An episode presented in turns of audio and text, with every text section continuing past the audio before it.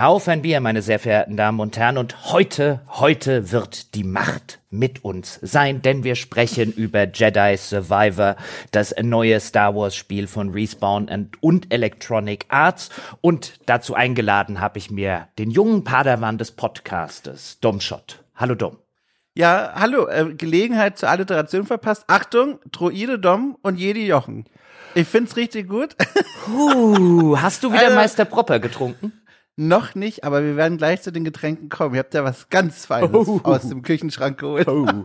Also, wenn überhaupt, finde ich, hast du ja absoluten Sith-Namen. Ja, Darth Shot.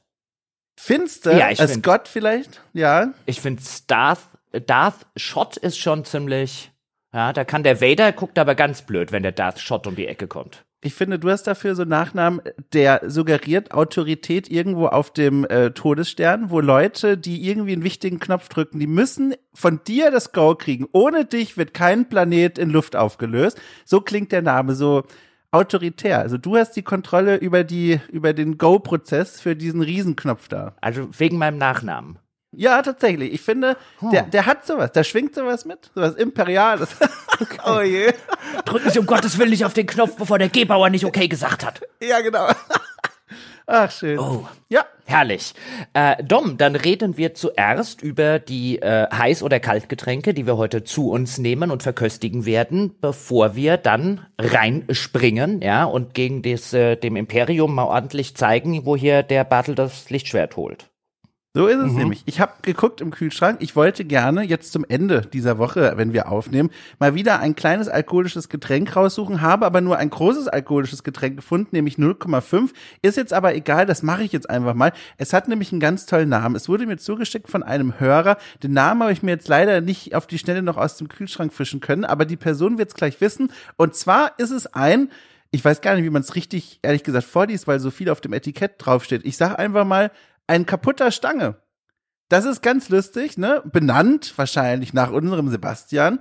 Äh, ein Bier in einem, äh, ne, wie heißt es, in einem äh, Bügelverschlussflaschending. Äh, sieht eigentlich ganz schön aus. Irritierend ist eigentlich nur, dass links sehr prominent auf dem Etikett zu sehen ist, ein Logo von Rewe und da steht drauf Rewe kaputt. Und das Rewe ist alles, kaputt. was ich hier habe. Ich weiß nicht, wie es schmeckt. Ja, also mit C, also die Schreibweise. Da, da, da steht Rewe kaputt drauf. Tatsächlich. Also ich, ich, ich werde mal im Laufe des Gesprächs ein Foto machen und hoffen, dass die Verbindung das aussieht, wenn ich das parallel in unseren Chat reinwerfe. Aber das ist die Flasche. Ähm, ich weiß nicht, was ich davon halten soll. Ich kenne das Bier nicht, mir wurde es zugeschickt. Vielen Dank. Ich hoffe, es hält mehr aus als nur diesen Gag wegen des Namens. Ich kenne es nicht, ich werde es gleich mal ausprobieren. Ich habe dir jetzt noch in unserem Chat ein kleines Bildchen geschickt vom Letiquette.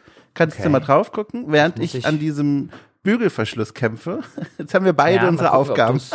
mal gucken, ob du es hinbekommst. Ja, ich warte. Uh, das klingt gut. Ich hab's geschafft. Oh, das riecht aber sehr zitronig. Das ist ja mal interessant. Also ist alkohollastig sogar. Ähm, 4%, also eines der freundlichen, sage ich mal. Ähm, und das schütte ich mir jetzt in ein richtiges Bierglas rein. Ich habe eins geholt, angemessen für diesen äh, Anlass und jetzt probiere ich es mal. Also erstmal muss ich es reinschütten, das dauert jetzt auch erstmal eine Weile. Es ist also die Kaputer Stange, äh, geschrieben C-A-P-U-T-H-E-R. Ja, Korrekt. vielleicht aus einem Ort namens Kaput und dort trinkt man gerne mal die Kaputer Stange. Ja, bring mal so eine Kaputer Stange her, ja, und dann kommt irgendjemand mit so einem, mit so einem hohen, hohen, dünnwandigen Glas, so stelle ich mir das ungefähr vor. Ja, genau. Ja. Mal gucken, ob da, muss ich dann mal den Seppe fragen, ob er da auch irgendwie beteiligt ist. Wie schmeckt's denn? Gerade, ich habe hier gerade noch die kleine Schaumkrone auf diesem Prinzen sitzen. Ich nehme das mal ab und jetzt probiere ich mal. Achtung. Mm. Oh, das ist aber erfrischend. Das gefällt mir aber sehr gut. Der Name hat eigentlich, finde ich, was Herbes vermuten lassen. Ich weiß nicht. Aber es schmeckt sehr frisch. Es schmeckt tatsächlich auch zitronig. Das Etikett mit der, mit der Gelblastigkeit hat mich nicht enttäuscht. Ich bin sehr zufrieden. Ich glaube, das wird mich gut durch die nächsten eineinhalb bis vier Stunden bringen. Hab da ein gutes Gefühl.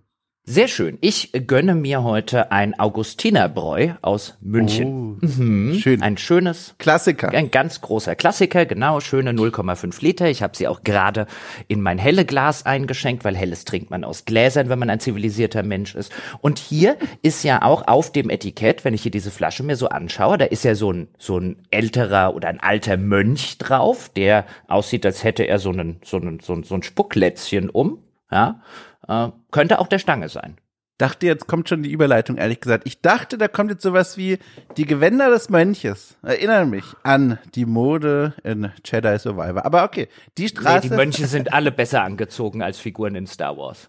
Da sind wir schon an einem Knackpunkt. Ich finde, eine der schönsten Neuerungen in diesem Spiel ist der erweiterte Frisuren, äh, die erweiterte Frisuren und Kleidungsauswahl. Eine der Dinge, die mich da durchgehalten haben.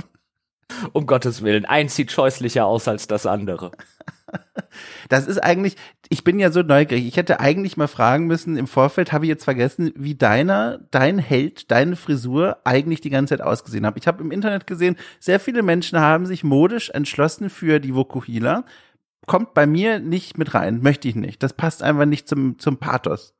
Ähm, ich habe mir ein paar dieser Frisuren und der unterschiedlichen Klamotten, die man im Laufe des Spiels findet, angeguckt und bin dann irgendwann gelandet beim, beim, beim Standardaussehen vom Anfang und oh äh, mit weißem Unterhemd. Das war das einfach, das war einfach das wenigst, am wenigsten scheußliche. Aber reden wir erstmal ganz kurz, bevor wir über die ganzen kosmetischen Optionen diskutieren. Ähm, reden wir mal ganz kurz über das Spiel selber. Was ist das für ein Spiel? Das ist der Nachfolger von ähm, Jedi Fallen Order, gemacht von Respawn. Die kennt man als Macher von Apex Legends zum Beispiel oder eben davor auch Titanfall. Ähm, der Vorgänger ist 2019 im November erschienen. Jetzt haben wir also gerade mal dreieinhalb Jahre nach dem ersten Teil hier schon den zweiten Teil vorliegen, was ja eine ungewöhnlich kurze Entwicklungszeit für ein AAA-Spiel ist. Und äh, da gab es dann auch direkt zum Release das ein oder andere mehr oder weniger große Problem bei diesem Spiel, denn die Versionen, insbesondere anscheinend die PC und auch die PlayStation-Fassungen, waren im Ur-Release-Zustand ähm, technisch teilweise eine Katastrophe. Ich habe das komplett auf der Xbox Series X gespielt und hatte bis auf zwei Abstürze sehr wenig Probleme. Dom, wie sah das bei dir aus? Also PlayStation 5 am Start tatsächlich, wir haben uns nicht abgesprochen, ebenfalls zwei Abstürze plus vor allem im letzten Drittel des Spiels, sage ich mal. Also wenn man das so sagen kann, im letzten Drittel der Geschichte, äh, wenn sich die Kulissen auch nochmal verändern, hatte ich deftige Ruckler. Also teilweise Zeitlupen, Zeitlupenmodus, so hat sich das angefühlt. Okay, das hatte ich jetzt zum Beispiel gar nicht, aber man würde sagen, jetzt an dieser Stelle, was den technischen Zustand angeht, falls Sie Interesse an dem Spiel haben, falls ihr das dort draußen vielleicht jetzt nach unserer Besprechung unbedingt kaufen wollt, würden wir dazu raten, noch vielleicht zwei, drei Wochen zu warten. Ähm, da erscheinen jetzt relativ regelmäßig noch Patches, noch Fixes. Also das ist ein Spiel, wo man einerseits natürlich sagen kann, Dom, reife Leistung, spielerisch und inhaltlich nach nur dreieinhalb Jahren sowas abzuliefern. Technischer Natur allerdings hätte das locker noch mal zwei oder drei Monate in den technischen Polish gekonnt und vielleicht sogar gemusst. Auch ich muss sagen, also auch spielerisch und inhaltlich, finde ich, merkt man dem Spiel die kurze Entwicklungszeit oh. an. Also ich saß überwiegend davor und war nur mäßig begeistert, muss ich tatsächlich sagen. Also oh. ich gehe hier gar nicht so Euphorie geschwängert raus. Also ich bin, ich bin, es gab einige Dinge, das kann ich schon vorauswerfen, die haben mir ganz fantastisch gefallen, zu denen werden wir heute noch allen kommen, aber es gibt leider auch große Brocken, wo ich gemerkt habe, oi, vielleicht fängt schon da an, dass sich das Spiel selbst keinen Gefallen tut, so ein Star Wars Spiel zu sein. Vielleicht ist da schon das grundlegende Problem eigentlich äh, am Werk. Uh, da bin ich sehr gespannt. Das wird eine interessante Diskussion, denn ich habe durchaus auch den ein oder anderen Kritikpunkt hier bei mir auf dem Zettel stehen. Aber unterm Strich mochte ich das Spiel. Ich mochte ja auch schon den Vorgänger. Und da werden wir mal gucken, wo wir hier, hier landen. Jetzt ist es hier mal andersrum. Jetzt ist der Dom der Kritiker und ich der Liebhaber. Ja, das haben wir ja gerne mal ja. in der umgekehrten Konstellation. Ich bin sehr gespannt. Noch ein paar ja. Takte jetzt zum Spiel. Das Ganze kann man sich ähnlich wie den Vorgänger vorstellen wie ein Souls Light ja, also mit T, also Light wie bei der Cola Light zum Beispiel. Äh, ich weiß nicht, gibt es den Begriff schon? Wenn nicht, habe ich ihn gerade erfunden. Also ich würde jetzt nicht äh, anwaltsfest sagen wollen, das gibt's oder gibt's nicht, aber äh, für mich klingt der sehr neu. Ich kann mich nicht erinnern, weil ich den zuletzt gehört habe. Deswegen würde ich jetzt einmal mal mit ähm, nicht juristisch anfechtbarer Sicherheit sagen, äh, du hast den neu erfunden. Ich gratuliere. Sehr gut, denn ähm, was ich damit meine ist, wir steuern hier unseren äh, Jedi, äh, Jedi, genau. Jedi oder Jedi, eins von beidem Jochen, aber nicht Jedi. Ähm, das ist die althochdeutsche Sprache. Ja, richtig. Ah, ja, ja, natürlich, richtig. Mittelhochdeutsch. Da hat man, da hat man doch Jedi gesagt. Ja. ja. Ähm, Äh, den steuern wir aus der Third-Person-Ansicht, wie auch schon im Vorgänger und wie man das vielleicht von zum Beispiel Dark Souls äh, kennt. Das hat ein relativ anspruchsvolles Kampfsystem jetzt im Vergleich zu anderen Mainstream-Titeln. Man kann auch Erfahrungspunkte verlieren, wenn man stirbt und nicht in der Lage ist, sie sich zurückzuholen. Das Ganze verzeiht aber zumindest insbesondere auf dem mittleren Schwierigkeitsgrad. Es gibt eine Reihe von Schwierigkeitsgraden, die man einstellen kann. Verzeiht es im Vergleich zu einem Dark Souls deutlich mehr Fehler. Ähm, es gibt auch je nach, je nach äh, äh, Lichtschwertauswahl, die man trifft, auch durchaus die Möglichkeit, aus Attacke-Kombos wieder in einen Block raus, äh, rauszukommen und nicht festgefahren zu sein, wie das häufig in den Souls-Spielen der Fall ist. Dazu werden wir dann später, wenn wir über das Kampfsystem sprechen, ähm, äh, wird darüber noch zu reden sein. Und es gibt zum Beispiel auch solche Funktionen, wie wenn man stirbt, behält man aber zumindest den Teil der Erfahrungspunkte, ähm, der schon für einen für einen Skillpunkt gesorgt hätte. Und da geht auch so eine Erfahrungspunkteleiste hoch. Und wenn die voll ist, bekommt man einen Skillpunkt. Und wenn die nochmal voll ist, bekommt man den zweiten Skillpunkt. Und diese Skillpunkte hat man sich, hat man gewissermaßen schon in der Bank und dann verliert man nur noch den, den, den Fortschritt, wenn man stirbt, zwischen so zwei Skillpunkten. Also insgesamt finde ich, passt der Ausdruck Souls Light relativ gut, weil es sich schon erkennbar auch an den Mechaniken, dem Kampfsystem von den Souls-Spielen orientiert, aber insbesondere auf dem mittleren oder sogar den beiden niedrigeren Schwierigkeitsgraden ähm, durchaus noch Leute mitnehmen will, denen wahrscheinlich Dark Souls vielleicht einfach eine Runde zu hart ist, oder Dom? Frag mich. Du bist ja hier der Souls-Experte. Also Experte, also vielen Dank, äh, mit den größten Anführungszeichen bitte. Also äh, ich frage mich immer, wie weit man dieses Souls Like und Light eigentlich stehen möchte. Das Light ist ja eigentlich ja schon von dir klugerweise gewählt, ein Wort, so ein Zugeständnis daran, dass es dann doch noch mal etwas weiter weg ist von diesen Souls-Spielen, weil eigentlich sind ja hier vor allem zwei Versatzstücke im Spiel, die man kennt von diesen großen Souls-Vorbildern. Zum einen, dass eben die Gegner alle wiederkehren, wenn man sich in diesem Spiel an so einem Meditationsort zur Rast setzt und die Lebenspunkte wieder auffüllt und und zum anderen eben, wie du ja auch schon beschrieben hast, dass man die Erfahrungspunkte, die man schon gesammelt hat und die noch keinen vollen Punkt ergeben haben, liegen lässt, wenn man irgendwo stirbt. Aber auf der anderen Seite, um das auch für jene klar zu machen, die das vielleicht vor diesem Podcast sitzen und sich denken, ach super geil, da wartet so eine Art Dark Souls Erfahrung wieder auf uns. Es ist schon wirklich sehr vereinfacht, vor allem auch durch die Tatsache, dass der Gegner, der schuld an unserem Ableben war, quasi diese Skillpunkte auf sich abgespeichert hat und da genügt es schon tatsächlich einmal kurz kurz reinzurennen,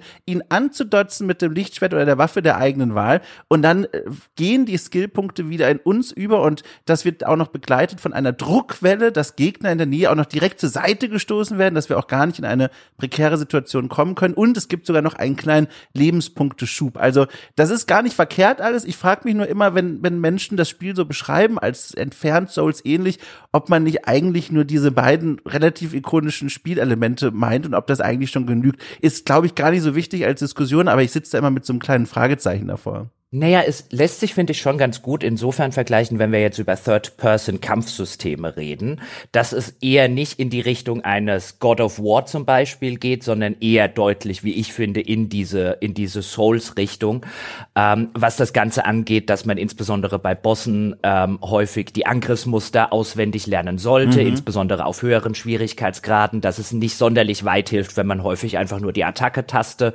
äh, drückt, weil man sonst aus der Attacke zum Beispiel raus ausgeschlagen äh, wird von einem Gegner. Ähm, all diese Sachen finde ich erinnern mich jetzt zumindest eher an diese Sorte Spiel, weswegen glaube ich diese dieser Querverweis oder das Wort Souls Light ganz gut gewählt ist, weil ich finde, die Kampfsysteme ähneln sich in Grundzügen deutlicher als andere Kampfsysteme. Wenn ich jetzt einen Spider-Man zum Beispiel nehme oder einen God of War, das sind viel actionreichere, viel weniger taktische Kampfsysteme. Und hier kommt es ja auch durchaus drauf an, insbesondere wenn man einen fiesen Boss erwischt, eher defensiv vorzugehen und den Boss auszukontern, beziehungsweise ähm, auszuweichen, zu parieren, mal zwei, drei Schläge anbringen, dann wieder zurückzuweichen, wieder warten, bis der Boss sein Angriffsmuster gefahren hat. Ich finde, das ist schon vergleichbar mit, äh, mit der Souls-Reihe, wenn auch lange nicht so anspruchsvoll. Mhm. Halt für mich der große Unterschied ist halt, der, der hebt es dann für mich so raus aus dieser ganzen Schiene, dass die gegnerischen Angriffe halt so doll taxiert werden. Also die laufen ganz klassisch rot an, wenn ein schwerer Angriff kommt, den man eben nicht mehr parieren kann. Und eben genau das gibt's ja in den Souls Originalspielen, sage ich mal, nicht, sodass man da eben wirklich lernen muss, wie Animationen aussehen, wohin sie führen werden. Und hier reicht es, und da bin ich dann tatsächlich in meiner Vergleichswelt näher an einem God of War, zu gucken, okay, welche, äh, läuft er denn rot an? Wenn er rot anläuft, gehe ich weg. Wenn nicht, kann ich weitermachen. Und das ist so, das macht's, also bei meinem Spiel, bei meiner Spielerfahrung war das ziemlich simpel. Also vielleicht liegt es aber auch einfach daran, weil ich jetzt vor ein paar Wochen Bloodborne durchgespielt habe und noch voll drin bin, keine Ahnung, aber ich habe das als, als nicht sonderlich fordernd empfunden. Naja, gut, okay, wenn man jetzt gerade auch alle optionalen Bosse in, in, in Bloodborne gelegt hat, dann, dann ist das ja. wahrscheinlich schon ein bisschen, als kommt man gerade vom, keine Ahnung, Fußball-WM-Trainingslager in die Kreisliga. Genau, deswegen habe ich das noch gesagt für den Kontext, damit die Leute das auch einordnen können. Reden wir aber erstmal, bevor wir dann weiter in die spielerischen Details einsteigen, über die ganze Prämisse. Das ist ein ziemlich direkter Nachfolger. Wir haben im ersten Teil unseren jungen äh, Padawan, der dann zum Jedi-Ritter wurde, Cal Kestis, wie er heißt. Ähm, den haben wir gewissermaßen auf seiner Reise begleitet von äh, dem wie ich schon sagte, jungen Padawan hin zu einem echten Jedi-Ritter. Das Ganze spielt in der Star Wars Lore zwischen der berühmt-berüchtigten Order 66, also dem Befehl ähm, in den Klonkriegen, mit denen die ganzen Jedi in der Galaxis ausgerottet werden sollten und also zwischen dieser Order 66 und den Ereignissen des aller, allerersten Star Wars Films. Ähm, es gibt offensichtlich in dieser ganzen Welt, klar, Order 66 hat nicht wirklich restlos alle Jedi ausgelöscht. Einer davon ist eben äh, der Cal Kestis, äh, der bei dieser Order 66 seinen Meister verloren hat. Im Laufe des ersten Teils finden wir dann eine neue Jedi-Meisterin, die ihn gewissermaßen unter ihre Fittiche nimmt. Und gegen Ende des ersten Teils äh, ich will da jetzt gar will und muss da gar nicht groß spoilern, meine Damen und Herren, keine Angst. Ähm, schließen wir uns, wie das bei Star Wars häufiger mal so ist, ähm, einer Rebellengruppe an und kämpfen gegen das Empire. Und jetzt befinden wir uns etwa fünf Jahre nach den Ereignissen von äh, Jedi Fallen Order. Ähm, der Cal Kestis ist ein bisschen erwachsener geworden, hat jetzt am Anfang auch einen Bart, ist also nicht mehr unbedingt so der vielleicht 16-, 17-jährige Jüngling, sondern ein junger Mann und äh, ist immer noch äh, hat sich oder ist immer noch Teil einer Rebellengruppe, äh, Gruppe, die versucht sich gegen die gewaltige Übermacht des Imperiums irgendwie zur Wehr zu setzen. Am Anfang des Spiels befinden wir uns auf Coruscant, ähm, dem Senatsplaneten in der in der Star Wars äh, Welt und ähm, Dort plant Cal zusammen mit seinen Rebellenkumpeln einen Angriff auf das äh, auf ein Raumschiff eines Senators, weil weil er dort erhofft, dass er sich äh, äh, dass er Daten bekommt, ähm, äh, wo die wo die Imperiumstruppen stationiert sind, wie die sich bewegen, was sie vorhaben, um äh, eben rebellisch tätig werden zu können. Bei dem Überfall geht aber einiges äh, schief und wir landen danach zusammen mit ähm, äh, Cals neuem besten Kumpel namens Boot landen wir dann auf einem Planeten namens Kobol, weil dort ist nämlich äh, der der Grease heißt er, ähm, ein der Alien-Pilot, den wir auch aus dem ersten Teil kennen, äh, der hat dort einen Saloon aufgemacht und unser Raumschiff ist komplett zusammengeschossen und dort machen wir jetzt eine Bruch-Notlandung, damit der Grease erstmal unser Raumschiff wieder zusammenflickt. Und äh, während wir auf der Suche sind nach Einzelteilen, die der Grease braucht, um unser Raumschiff zusammenzuflicken, kommen wir einem mysteriösen Planeten auf die Schliche namens Tenelor, der sich am anderen Ende eines, äh, ja, einer, einer Art galaktischer Anomalie befindet, die die Abyss genannt wird im Spiel. Und auf der anderen Seite sei dieser Planet Tenelor, den haben anscheinend früher schon ein paar Jedi entdeckt. Ähm, es ist aber sehr schwierig, dorthin zu kommen, weil man dort einfach durch diese Abyss fliegt. Ja, dann fliegt einem das Raumschiff um die Ohren und es gibt eine ganz ähm, geheime Art und Weise, dort irgendwie hinzukommen. Und natürlich findet Cal Kestis und äh, finden seine Freunde es äh, durchaus hilfreich, einen Planeten theoretisch zu haben, bei dem einem das Imperium nie erwischen kann. Weil die kommen nicht hin, wenn sie nicht den sogenannten Kompass haben. Also gehen wir auf die Suche nach dem Kompass und dann kommt eins zum anderen. Spiel vorbei, sehr gut. ja, finde ich gut. Ähm, ich hätte direkt mal an dich eine Frage zum Einstieg, bevor ich die aber frage. Ich glaube, es wäre auch für die Leute draußen und für mich übrigens auch interessant, wenn wir noch mal kurz einordnen, äh, wie wir eigentlich zu diesem Star Wars Kram stehen. Also ist das eine Welt, bei der du schon viel Wissen auch mitbringst und auch eine gewisse Erwartungshaltung? Oder spielst du dieses Spiel vor allem als, ich weiß nicht, Action-Open-World-Spiel und dieses Star Wars-Ding ist im Grunde eine Kostümierung für eine offene Spielwelt für dich?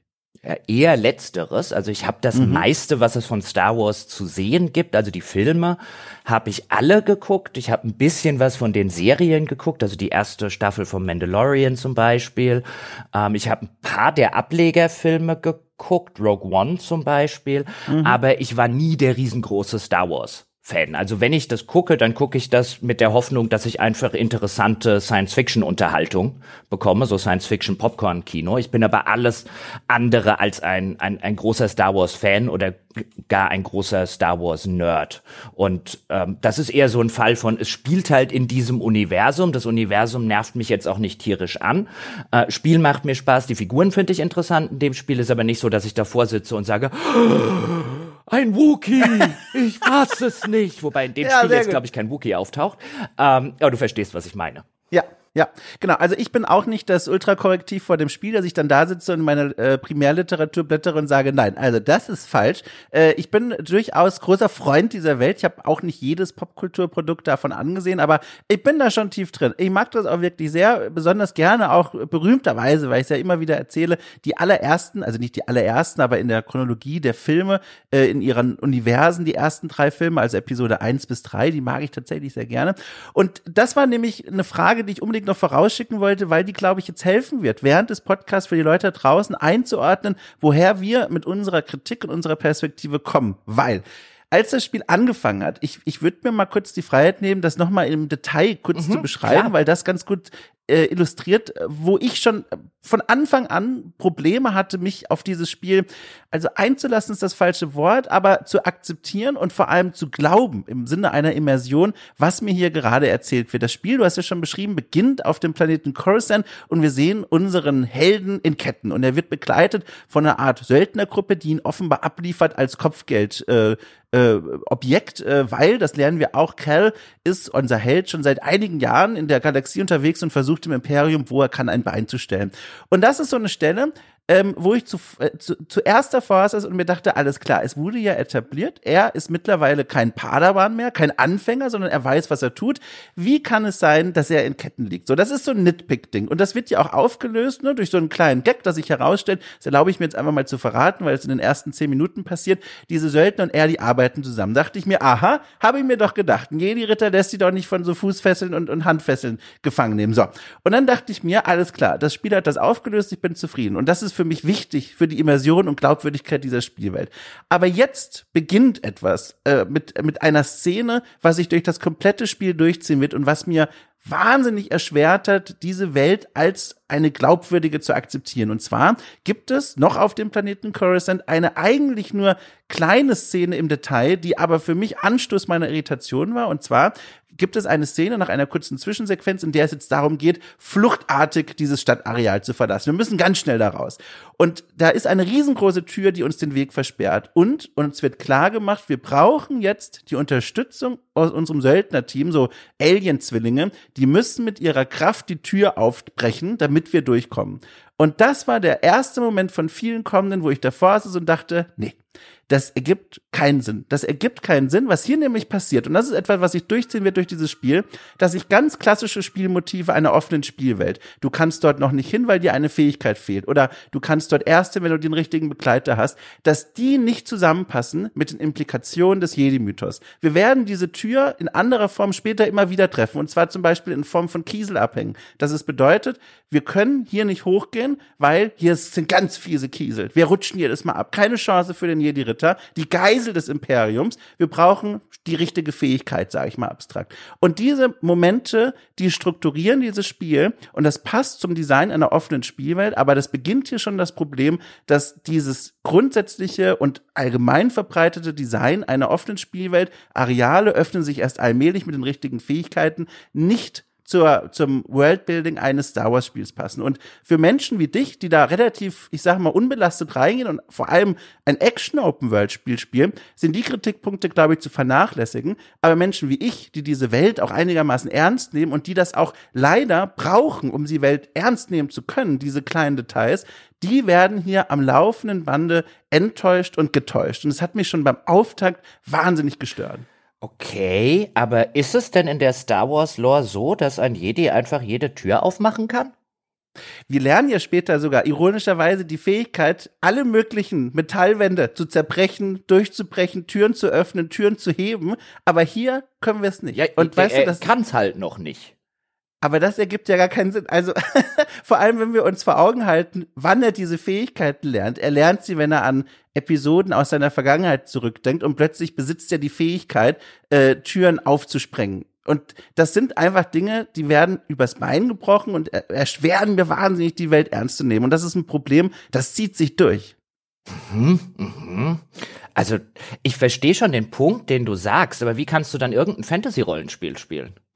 Naja, das Fantasy-Rollenspiel hatte je nach Spielwelt die Möglichkeit, mir zu erklären, wie die Spielwelt funktioniert. Okay, aber, ja? aber in nahezu jedem Fantasy-Rollenspiel stehst du sehr häufig vor verschlossenen Holztüren, obwohl dein, dein Typ einfach zaubern, Feuerzauber machen könnte.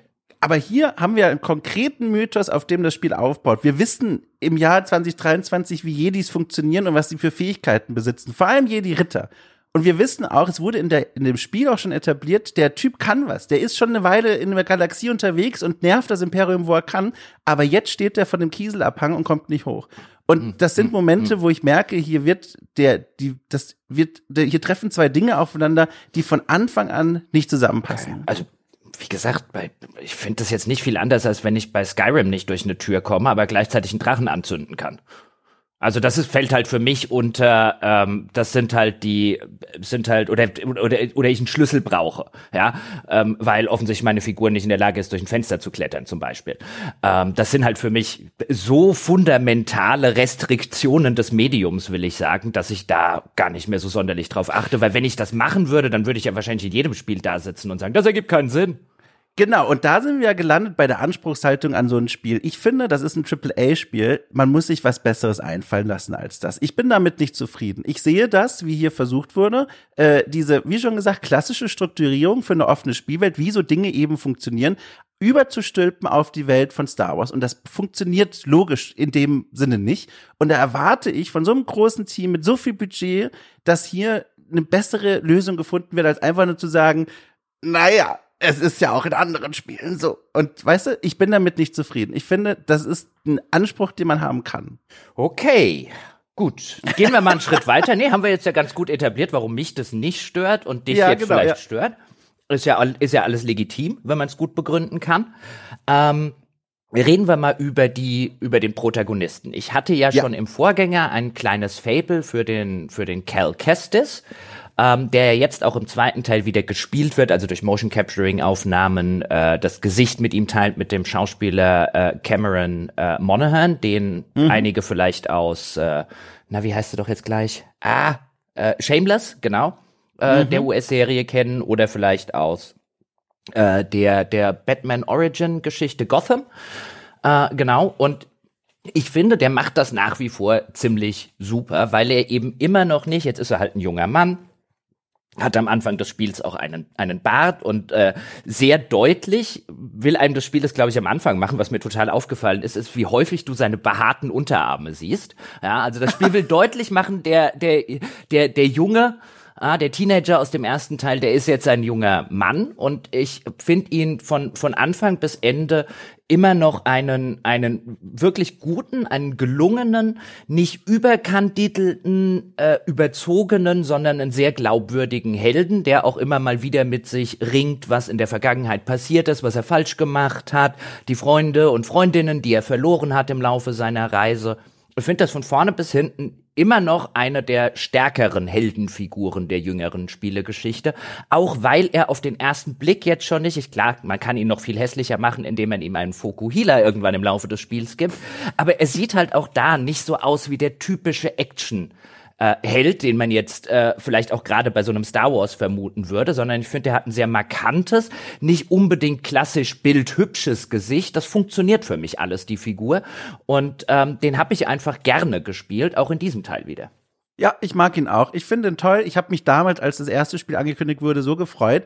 Ähm, das ist ja noch gar nicht so lange her, aber trotzdem in einer Zeit, in der es, glaube ich, auch noch keine Aloy von Horizon gab. Ich bin mir nicht ganz sicher, das war ja auch so um diese Zeit herum. Und jedenfalls die Anwesenheit. Nee, Aloy, Aloy ist älter.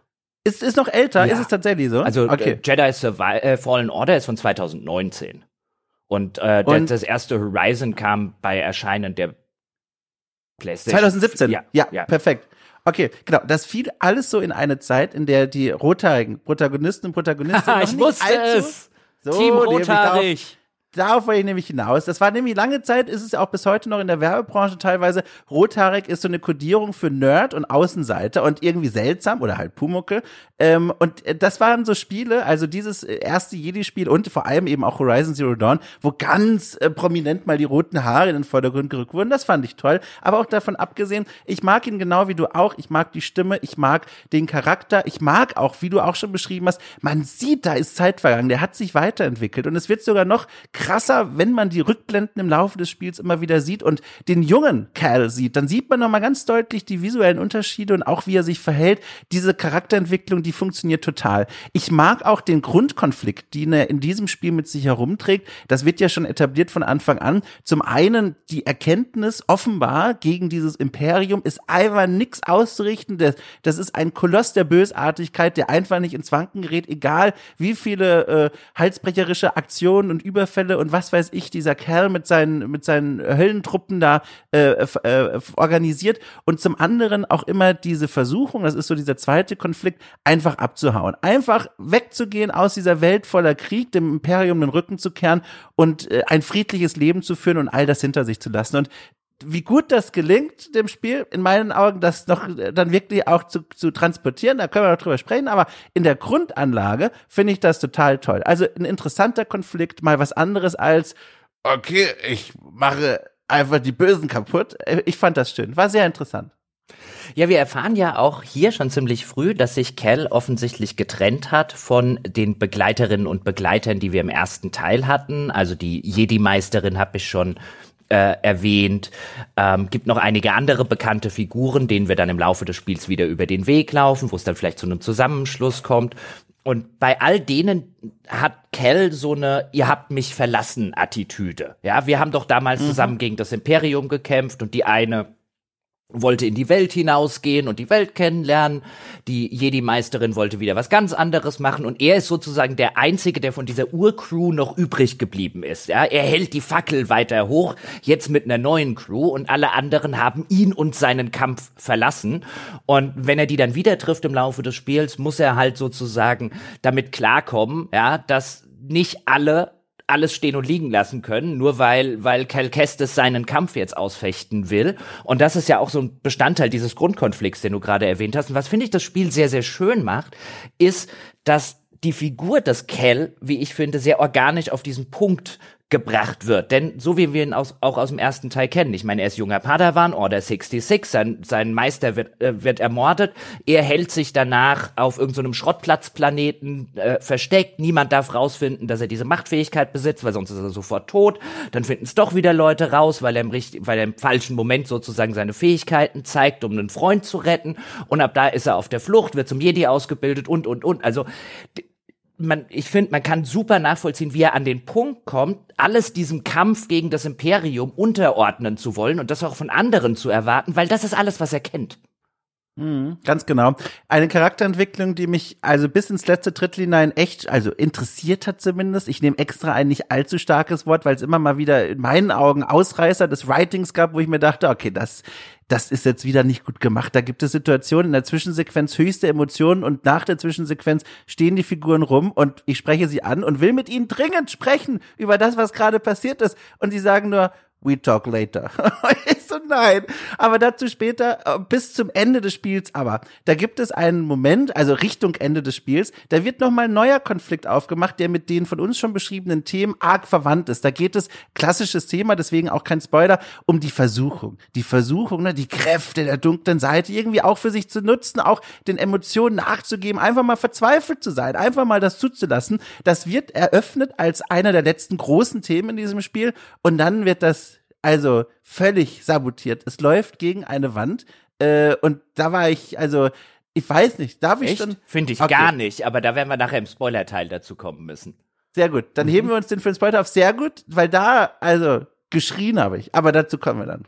Äh, was das Spiel ähm, in der Hinsicht finde ich nicht gut macht, ist, ähm, ich habe ja schon erwähnt, er hat jetzt einen neuen besten Kumpel, den, den Boat, wie er heißt. Und da erfahren ja. wir auch relativ schnell, dass der Boat sich den Rebellen angeschlossen hat, unter anderem deswegen, weil er hofft, dass die ihn gut bezahlen für seine Arbeit, denn er hat offensichtlich irgendwo versteckt eine äh, kleine Tochter namens Ketter, ähm, und der will er halt irgendwie ein vernünftiges Leben sozusagen ermöglichen, A, finanzieller Natur und B, wenn das Imperium, ja, wenn die, wenn die, wenn die böse faschistoide Regierungskoloss äh, nicht mehr ist, dann ist das ja vielleicht auch ganz gut für seine kleine Tochter, dass die da nicht aufwachsen äh, muss. Und der, der Boat ist sozusagen der letzte von der Crew, in der äh, unser Protagonist am Anfang des Spiels unterwegs ist. Du hast schon erwähnt, da gibt's dann so ein paar äh, so, so Zwillinge oder so, die dann die Tür aufmachen. Die sterben auf jeden Fall alle diese neue Crew. Bis auf, ja. auch das kein Spoiler, das passiert wirklich in der ersten halben Stunde. Ähm, und der einzige, der übrig bleibt, ist Boat. Und danach ja. möchte das Spiel so eine, ein bisschen zumindest so eine Buddy-Sache. Also Boat und der Kerl, die sind so. Ja, das sind super Buddies. Die kannten sich natürlich schon vorher, bevor wir jetzt in das Spiel überhaupt einsteigen, haben vorher zusammen schon ein bisschen was erlebt.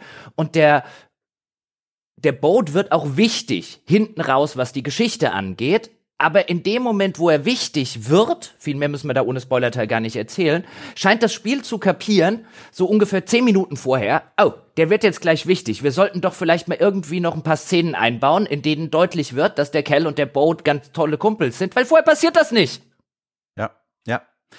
Also ein Beispiel von vielen, wo ich mir auch gedacht habe, oh, da wurde jetzt noch schnell was versucht zu etablieren, ähm, damit diese, damit der emotionale Schlag dann auch richtig gut wirkt später. Aber da glaube ich, können wir auch im Spoilerteil dann drauf eingehen. Ja, wollte das hier nur mal erwähnen. Also das Spiel macht einige ja. Sachen bei seinen Figuren, bei seinen Protagonisten finde ich richtig, richtig gut. Ähm, und ein paar andere Sachen macht es leider nicht ganz so gut, was immer noch super gelungen ist, wenn wir jetzt hier bei der, bei der Welt und den Figuren und so weiter sind, der BD-1, denn Cal Kestis, der hatte schon im ersten Teil einen kleinen Druiden dabei namens BD-1 oder BD-1 und ähm, das ist ein Druide, der ihm auch immer so auf der Schulter drauf sitzt ähm, wenn wir unterwegs sind. Übrigens, was das Spiel total clever macht, ist immer, wenn BD1 auf deine Schulter klettert, weißt du, jetzt geht das Spiel weiter. Also wenn mhm. du aus mhm. einer Zwischensequenz zum Beispiel rauskommst, ähm, ist also diese diese dieser Cue, dieser Hinweis, BD1 ist mir auf die Schulter geklettert, jetzt kann ich den Figur wieder steuern. Das macht das Spiel sehr sehr nett und BD1 ist halt nach wie vor sowas von niedlich mit seinen großen Augen und seiner Körpersprache. Ich weiß nicht, dich als Katzenbesitzer erinnert es vielleicht an deine Katzen. Mich erinnert es an, an, an, an mein, meine Hunde, insbesondere den kleinen Hund. Äh, es ist, äh, ich mag diesen, ist der einzige Druide im Star Wars Universum, den ich leiden kann, aber der ist großartig.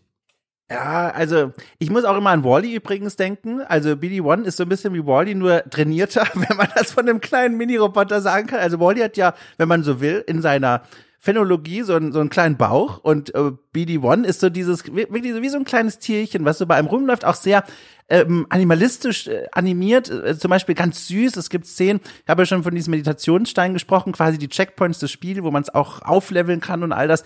Da setzt er sich immer ganz niedlich neben ein, als würde er selbst auch meditieren. Und er guckt so zu uns hoch, mhm. fast schon ehrlich gesagt, und da komme ich zu einem Punkt, ähm, wie ein kleines Kind. Er sitzt da und guckt uns an und macht nach, was wir tun und versteht eigentlich gar nicht so richtig, was wir da tun. Wird ihm auch nichts bringen zu meditieren. Er, er kopiert einfach nur unser Verhalten. Und ein Beispiel von vielen, warum er uns als Spieler, Spielerin so ans Herz wächst. Und ich fand das genauso toll wie du auch. Ich sitze davor und quieke und freue mich und finde das toll. Und ich habe Angst um ihn. Ich habe Angst um BD-1. Ich habe Angst, dass er in irgendeiner Zwischensequenz mal tatsächlich ne, zerstört wird, verletzt wird, dass ihm irgendwas passiert. An ihn sind ja auch spielmechanisch wichtige Dinge gebunden. Später bei verschiedenen Rätseln kann er bestimmte Fähigkeiten auslösen, damit wir weiterkommen. Aber vor allem emotional sind wir an ihn gebunden. Und Jochen, irgendwann dachte ich mir, ich weiß nicht, so ab der achten, neunten Spielstunde, als ich mal wieder vor so einer Zwischensequenz saß, in der Dinge passierten, die mir eigentlich gar nicht so wichtig waren, weil es mich nicht mitgenommen hat, ich hatte Angst um BD-1. Und die Angst um BD-1 hat mich deutlich aufrechter und angespannter vor der Cutscene sitzen lassen, als wenn er nicht da gewesen wäre. Und dann kam ich irgendwann mal auf die Idee, vielleicht ist das sehe ich das mittlerweile auch einfach nur noch als Trick. Als Trick, dass mich ein manchmal wirklich nicht gutes Writing immer noch dazu bringt, mir Sorgen zu machen um die Figuren, vor allem um BD-1. Einfach nur, weil er dieses Kindchenschema erfüllt, in jeder noch sich bietenden Möglichkeit, um uns zu binden an das, was in dem Spiel passiert, weil das Spiel vielleicht anders nicht auf eigenen Beinen stehen kann. Das war ein Gedanke, der mhm. hat mich nicht mehr losgelassen und ich glaube, das trifft für mich zu. Es ist ja nicht nur die Niedlichkeit bei BD-1, sie setzen ihn, also manchmal macht das Spiel, finde ich, echt gutes Visual Storytelling, also ohne viele große Worte. Es gibt dann später im letzten Drittel gibt es eine Sequenz, müssen wir jetzt gar nicht näher drauf eingehen, in der BD-1 mal nicht bei uns ist, sondern bei einer anderen Figur und diese andere Figur schickt ihn dann weg, während sie in Gefahr gerät. Und dann siehst du, wenn du drauf achtest, dann hinter der Schulter, die Kameraperspektive zeigt die Figur, die wir meinen, ähm, und hinter der Schulter siehst du, wie BD-1 wegläuft und eigentlich nicht weglaufen will, sondern alle paar Schritte mhm. stehen bleibt, sich nochmal umguckt und so dieses, ich kann dich hier nicht alleine lassen, hat. Aber Teil, aber andererseits auch einsieht, sozusagen, es macht auch keinen Sinn, hier zu bleiben und ich gehöre ja nicht zu dir, sondern ich gehöre zu Cal. Und diese, dieses, was sie da schaffen, in dieser kleinen mechanischen Figur die Zerrissenheit zu zeigen, ist großartig. Auf jeden Fall. Also handwerklich wahnsinnig beeindruckend, dass wir beide auch davon so angetan sind. Ich frage mich halt nur im nächsten Schritt quasi, ob das das Ding manchmal, also ob das das Spiel dieser Roboter nicht manchmal besser macht, als es eigentlich ist. Und das ist so ein Gedanke, den ich nicht mehr losgeworden bin. Ich fand, wenn wir jetzt äh, generell über die Story und den Plot im Allgemeinen sprechen, die Prämisse habe ich ja schon äh, gesagt, wir wollen diesen sagenumwobenen Planeten Tennelor finden. Da gibt es natürlich auch eine ganze Reihe äh, von Hindernissen, die uns äh, dabei im Weg stehen, insbesondere einem äh, ur, ein relativ uralter Jedi, den wir schon relativ früh im Spiel aufwecken, weil er in irgendeinem Tank gefangen ist und der sich dann als Gegenspieler entpuppt. Das sind jetzt keine riesigen Spoiler und das sieht man übrigens auch dreimal gegen den Wind kommen. Ja, die richtigen Spoiler, da geht's dann später dazu. Ähm, der steht uns dann natürlich mit seinen Untergebenen ähm, häufiger im Weg. Der will nämlich auch nach Tennelor. Ähm, und dann ist es so ein bisschen ein Wettlauf, wer findet zuerst die Mittel und Wege, um nach Tennelor zu äh, gelangen, zu diesem eben sagenumwobenen äh, Planeten, der immer so ein Stück weit außerhalb unserer Reichweite sich befindet, ist ja auch ein ganz klassisches Plotmotiv. Und ich mochte den Einstieg des Ganzen, ich, des Spiels. Ich mochte auch den Teil, wenn wir dann langsam anfangen, unsere alte Crew mal wieder zu treffen und ähm, zu reminiszieren, wie das Ganze früher war. Aber im Mittelteil hat es wie so viele Spiele, ich mochte das letzte Drittel sehr, sehr gerne, aber im Mittelteil hat es halt wie so viele andere Spiele auch diese Fülleraufgaben. Ja, so wir haben etwas gefunden, was wir brauchen. Oh, jetzt haben es uns die Bösen wieder weggenommen. Wir müssen es nochmal finden. Hm. Ja, die, also, aber das ist jetzt, finde ich, Kritteln auf relativ hohem Niveau, weil diese Mittelteile von so langen Spielen wie das jetzt, und ich würde jetzt schätzen, so 25 Stunden ist man schon beschäftigt, wenn man zumindest auch abseits des, äh, des äh, Story-Pfades, des Main-Story-Pfades noch ein paar Dinge entdecken möchte.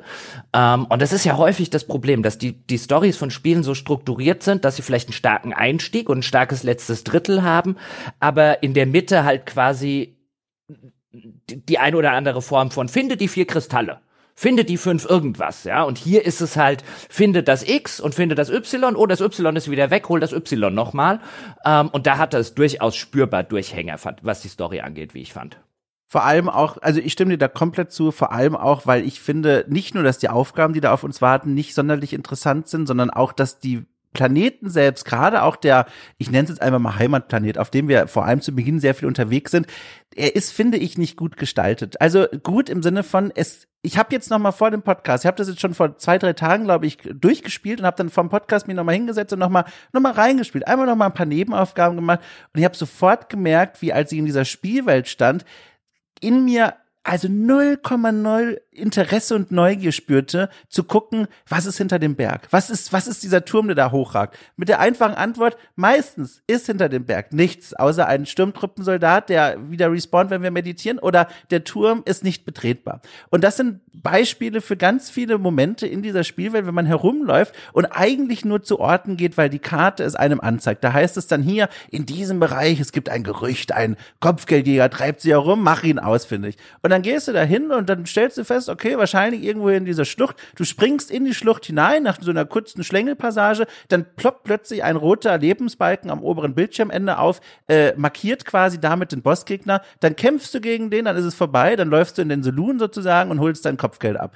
Und das ist das die Dimension an Worldbuilding, die hier ganz oft passiert. Und ich finde das super langweilig. Also unglaublich langweilig. Da wird ganz selten mal mit irgendwelchen, weiß ich nicht, Missionsketten gearbeitet, dass man mehrstufig unterwegs ist in diesem Areal, geschweige denn die Neugier hat, selber irgendwie mal in Ecken der Spielwelt vorzudringen, weil man einfach Lust hat. Das ist mir ganz toll aufgefallen. Einmal, da musste ich laut auflachen, da hieß es, äh, sehr vielversprechend in der Missionsbeschreibung, sage ich mal, hey, hier treiben sich zwei Musiker auf dem Planeten rum. Und da dachte ich mir, was das denn für eine absurde Geschichte ist ja mega geil. Offenbar so ein DJ-Roboter und eine Musikerin oh, guck mal, was die so treiben. Niemand weiß, was die hier machen. Und dann denke ich mir, alles klar, Abenteuermütze aufgezogen, Brötchen geschmiert, Rucksack auf den Rücken und ab geht's in die Wildnis. Und dann laufe ich da um drei Ecken und dann stehen die da einfach in so einem, auf so einem Plateau und ich spreche mit denen und der Inhalt des Gesprächs ist, hey, ich weiß, wo es hier einen Saloon gibt. Und die sagen, alles klar, wir legen da jetzt ab sofort auf. Sprich mit uns, wenn wir dort sind.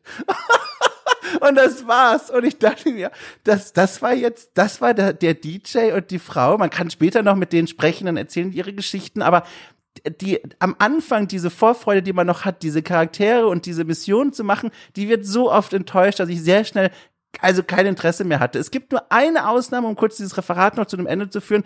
Eine positive Ausnahme für mich, ganz dolle. Ein Charakter, der diese Quirkiness, diese Seltsamhaftigkeit, die ja auch dem Star Wars-Universum innewohnt, vollkommen ausfüllt. Und zwar ist es so eine Art bärbeisige Matrosenkrabbe. Also die finde ich ja fantastisch. Das ist so eine kleine, ich glaube, es war eine Krabbe mit so einem kleinen äh, Taucherhelmchen auf. Der ist in der Spielwelt an verschiedenen Orten anzutreffen und angelt da gerade. Und dann kann man mit dem quatschen und dann erzählt er seine Hintergrundgeschichte. Die ist leider wieder nicht so spannend, aber der Synchronsprecher macht einen fantastischen Job, so ein richtiger bärbeisiger Matrose, was eine super Komik ist, weil die Figur ganz klein ist und eigentlich keinem Fischlein was leide, zu Leide tun werden könnte. Und das waren für mich die Highlights. Aber sonst ganz oft, wie du beschrieben hast, absoluter Durchhänger in der Spielwelt. Ja, jetzt müssen wir, glaube ich, mal kurz einen Schritt zurückgehen und kurz erklären. Ich stimme dir in allem zu, was du gerade gesagt hast, wie das Spiel grundsätzlich spielerisch funktioniert. Denn der erste Teil, ähm, das Fallen Order, war ein vergleichsweise lineares äh, Spiel. Natürlich gab es Seitenpfade und man konnte irgendwann Abkürzungen wieder aufmachen und man konnte auch da, das hat ebenfalls wie jetzt der zweite Teil solche Metroidvania Elemente, dass am Anfang kommt man hier noch nicht weiter und irgendwann im Spiel hast du dann vielleicht einen erweiterten Sprung freigeschaltet, mit dem kannst du den Abgrund überwinden oder eine andere Fähigkeit, mit der kannst du hier jetzt weiterkommen. Ähm, also gerade am Anfang des Spiels, wenn man die Spielwelt erforscht, stolpert man häufig über Sachen, wo einem das Spiel sagt, hier geht's noch nicht weiter. Das macht das Spiel auch ganz schön offensichtlich. Wenn man nämlich die Karte anguckt, sind diese Passagen dort einfach rot markiert und dann weißt du direkt, ah, okay, hier geht's gerade noch nicht. Ähm, hier ist, äh, da werde ich irgendwas anderes brauchen. Hier sagt mir das Spiel zumindest auf der Karte auch schon, hier geht's für dich in diesem Moment noch nicht weiter. Was jetzt allerdings ähm, äh, Jedi Survivor tut, ist ähm, zumindest auf zwei der insgesamt sechs Planeten, die es in dem Spiel gibt, möchte es eine jeweils eine, ich sage jetzt mal kleine Open World bauen und auf dem Hauptplaneten, auf dem wir uns häufig wiederfinden, auf Kobo, da wo eben unser alter Pilot einen Saloon aufgemacht hat. Gerade auf dem gibt es dann auch nicht nur zahlreiche Nebenpfade, die es zu entdecken gibt, sondern auch zahlreiche Quests oder Gerüchte, wie das Spiel das Ganze nennt. Kann man sich aber vorstellen wie Quests. Man läuft irgendeinem NPC über den Weg, der erzählt einem was und dann ploppt dieser, dieses Gerücht, dieser Rumor wie eine Quest im Journal auf. Und das ist dann eben sowas, was Dom jetzt gerade geschildert hat bei den beiden DJs. Und diese diese Quests sind alle, die ich gespielt habe, ähm, sind erzählerisch völlig belanglos. Völlig mhm. belanglos. Ähm, manche davon haben vielleicht eine ganz ordentliche Belohnung. Uh, das kann sein, weil in der Spielwelt sind durchaus auch teilweise echt gute Belohnungen versteckt. Zum Beispiel dieses, dieses Stimpacks. Also ähm, am Anfang des Spiels können wir uns, glaube ich, dreimal heilen. Dafür ist ja auch wieder mhm. BD-1 zuständig. Und dann finden wir im weiteren Verlauf so spezielle Kisten, die häufig irgendwo an Nebenaktivitäten, Schrägstrich, Nebenpfade geknüpft sind. Und damit erweitern wir einfach das Arsenal an, an Heil-Items, die wir in den Kämpfen benutzen können. Das sind also ziemlich gute Belohnungen. Ähm, teilweise sind die Belohnungen, die man bekommt, dann auch kosmetischer Natur und bei den ganzen kosmetischen Belohnungen habe ich gesagt, nee, hässlich, hässlich, hässlich, hässlich, um Gottes Willen hässlich. Ähm, das ist schon ein Problem, was der erste Teil hatte. Äh, da gab's berühmtermaßen sozusagen das Problem, ein, da hast du einen Poncho angehabt und dann gab's einen gelben Poncho. Und dann gab's einen dunkelgelben Poncho und dann gab's einen grünen Poncho und dann gab's einen dunkelgrünen Poncho und dann gab's einen hellgrünen Poncho. Hier hast du tatsächlich unterschiedliche kosmetische Sets, ähm, die auch wirklich einen unterschiedlichen Look haben, aber also wenn Star Wars für mich eines nicht ist, dann eine Science-Fiction-Welt, deren Mode man kopieren müsste. Die laufen alle rum wie um Gottes Willen einer der Höhepunkte in diesem Spiel, was nicht für das Spiel spricht, als ich in einer Truhe das Outfit für den Jedi gefunden habe. So hieß das. Und bis dahin lief ich rum wie so ein, weiß ich nicht, also nichts gegen die, aber wie so ein Angestellter von der Deutschen Bahn, sehr korrekt gekleidet. Ich war kurz davor, Tickets zu kontrollieren in dem Saloon und da habe ich mir dieses Jedi-Outfit gefunden und dann habe ich das richtig zelebriert. Ich bin hochgegangen auf einen der wenigen schönen Aussichtspunkte auf diesem ersten Planeten, habe mir da hingestellt und bin ins Menü und habe den umgezogen. Und da, also Gänsehaut, da habe ich mir mal meinen Gänsehaut-Moment geholt. Bis zu dem Zeitpunkt war es ein bisschen trocken, aber das war schön. Für mich ist das durchaus wichtig. Also die Fiktion, diese, diese Figur einzukleiden. Ey, ich habe auch ohne Witz, da kommen wir später noch dazu, als wir in der Geschichte einen besonderen Wendepunkt erreicht haben, habe ich mir ganz feierlich die Lichtschwertfarbe geändert, weil das passte zu meiner Charakterentwicklung. So ein Stückchen Rollenspiel quasi, das ist für Menschen wie mich, sage ich mal, gar nicht mal unwichtig. ja, das Spiel hat ähm, auch ähnlich wie der erste Teil, es baut es jetzt halt aus, noch sehr viele ähm, Customize-Optionen kosmetischer Natur, nicht nur im Bezug auf die Sachen, die Cal Kestis anhat, sondern auch noch verschiedene äh, kosmetische Bestandteile von BD-1, kosmetische Bestandteile des Lichtschwertes, das man, äh, die man finden kann. Da gibt's eine Reihe davon. Und dann auch noch, was es auch gerne macht, dir als Belohnung zu geben, wenn du den gut versteckten Nebengang erwischt hast, ist es dann ein, hier hast du ein neues Farbset. Mega! Jetzt kannst du BD-1 eine neue Farbe geben. Ja, das oh. ist ein bisschen Quatsch. Also habe ich auch gedacht, naja. Oder es gibt ja auch, also da kommen wir noch, wenn wir dann über die Spielmechaniken reden, es gibt ja auch ganz viele Belohnungen, die sich drehen um eine Waffe, die man nur benutzen kann in einem der verschiedenen, ich sag mal, Kampfschulen, die man da auswählen kann. Und wenn man die aber nicht benutzt, denkt man sich, alles klar, ist für mich eigentlich Schrott. Und das ist halt so, auch Mensch. Ja, oder auch wenn man zu einem Händler in der Spielwelt kommt, da sind dann äh, so sammelbare Gegenstände in der Spielwelt versteckt und dann hast du vielleicht zehn davon gefunden und dann denkst du, oh, jetzt guck mal, was der Händler hat und dann so, ah, okay, grün. Ja. Und dunkelgrün. Ähm, also es, das hat, wie gesagt, schon der erste Teil gemacht, das fand ich schon da nicht sonderlich gelungen. Äh, und insbesondere sowas wie mein Lichtschwert zu optisch zu verändern. Das sehe ich nie. Ich sehe nie den Griff und den, den, den, den Kopf, aus dem dann der, der Strahl rauskommt. Weißt du, ich sehe die Farbe des Lichtschwertes. Und schon relativ früh im Spiel hat man die Möglichkeit, das Lichtschwert in allen Farben, die ich jetzt zumindest jemals, also ich habe nie neue Farben fürs Lichtschwert gefunden, da war schon alles Mögliche bis auf Rot ja. quasi drin. Das kann ja. ich schon von Anfang an machen, die Farbe verändern. Das ist einzig coole am Lichtschwert. Und da gibst du mir als Spiel schon alle äh, am Anfang zur Auswahl, wo ich gesagt hätte, ey, jetzt gib mir doch am Anfang ein langweiliges Gelb. Ja, und dann lass mich irgendwann grün oder blau finden. Und dann setze ich da, oh, jetzt aber, jetzt aber ein blaues Lichtschwert. Stattdessen bekomme ich einen neuen Griff. Also die Farben stehen ja auch was für was, Jochen. Das ist ja, man kriegt ja nicht zufällig die Farben. Deswegen, das ist quasi Rollenspiel. Also, Entschuldigung, ich kann zwischen allen Farben wechseln. Also lila ja, und weiß ja, und. Ja, das ist ja dann Rollenspiel. Da, kurze Seitenfrage. Wollte, ich habe mich schon den ganzen Tag darauf gefreut, dich das endlich zu fragen. Welche Farbe hatte dein Lichtschwert? Was hast du dir ausgesucht? Ja, mit grün angefangen und irgendwann wurde mir grün langweilig und dann bin ich auf blau gewechselt. Okay, also ich sehe schon, die Erwägungen waren da relativ schnell abgeschlossen. Also äh, ich habe gestartet mit Blau, weil Blau in der offiziellen Lore sind die Jedi, die weniger auf ihre Machtfähigkeiten, sondern mehr auf ihre Kampffähigkeiten vertrauen, im Gegensatz zu dem Grün der Diplomaten. Und dann, wie gesagt, gab es eine Wendung in der Geschichte, wo ich dem Blau abgeschworen habe und dann mich für ein weißes Lichtschwert entschlossen habe. War für mich ein hochdramatischer Moment. Auch da wieder, das ist ganz lustig. Es gibt Leute da draußen, die verstehen es nicht. Aber es gibt auch Leute draußen, das ist das Schöne, die sitzen jetzt nickend vor dieser MP3 und sagen sich, alles klar, ist für mich eine wichtige Information, dass man das verändern kann. Okay. oh je. Das wird jetzt noch anstrengend für dich. Nein, alles gut. Ich finde ich find das, ich finde, nee, ich finde das total, total interessant, wie du da, wie du da äh, in deinem Kopf Roleplayen kannst. Also bei mir ist ja. das rein ähm, ein, ja, grün sieht cool aus. Und irgendwann nach zehn Stunden, grün langweilt mich, gib mir mal blau. Und ich habe mir vorgestellt, wie da alle in der Spielwelt Luft einziehen, als ich die Lichtschwertfarbe geändert habe. Das war wirklich so. Sehr gut. Oh mein Gott, er hat, die, er hat das Blau raus. Das bedeutet was.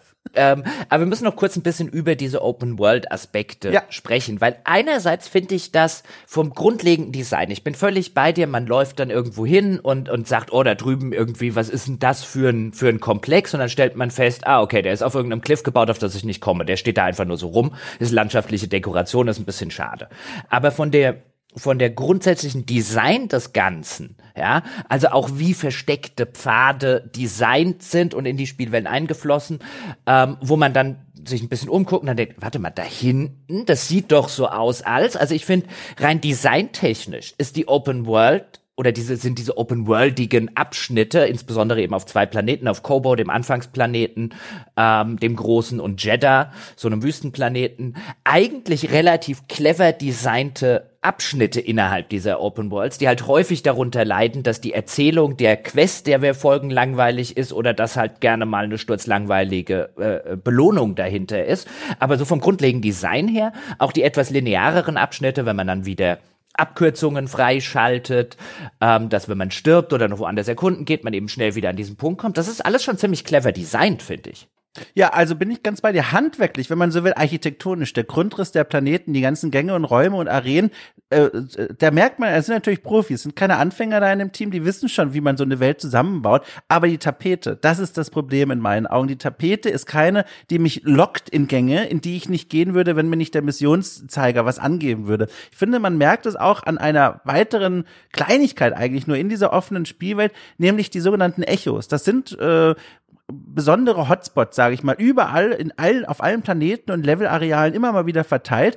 Ähm, kleine, wirklich blau leuchtende äh, Punkte, zu denen man hingehen kann und dann kann Cal, weil er hat diese besondere Fähigkeit, diesen Gegenstand oder diese Ecke, wo dieses blaue Leuchten eben ist, berühren und dann bekommt er so eine Art kleinen Flashback und er kann äh, Gespräche hören oder Szenen sehen, die sich um diesen Gegenstand herum abgespielt haben. Für die Geschichte wird das so zwei, dreimal wirklich relevant, aber ansonsten ist das vor allem so ne, so optionales Food. Einfach so ein bisschen rumlaufen und dann sieht man eine Keramikschüssel und denkt sich, aha, leuchtet blau, klicke ich mal drauf und dann höre ich irgendwie einen Bauern, der von einer Sturmtruppe überfallen wird. Das ist, das ist schon äh, als Erzählung irgendwie ganz nett, weil so Ecken und Kanten dieser Welt dann nochmal eine, eine, eine, eine größere Hintergrundgeschichte bekommen und vielleicht auch mehr Tragweite, aber gleichzeitig finde ich, ist es eine Bankrotterklärung ans Visual Design von diesen Ecken, weil das bedeutet ja eigentlich nichts anderes. Die Welt ist nicht interessant genug, dass ich von alleine hinginge, um mir das anzugucken, sondern ich schaue automatisch, wie bei so einem GPS-System, nach diesen blau leuchtenden Punkten und renne dahin,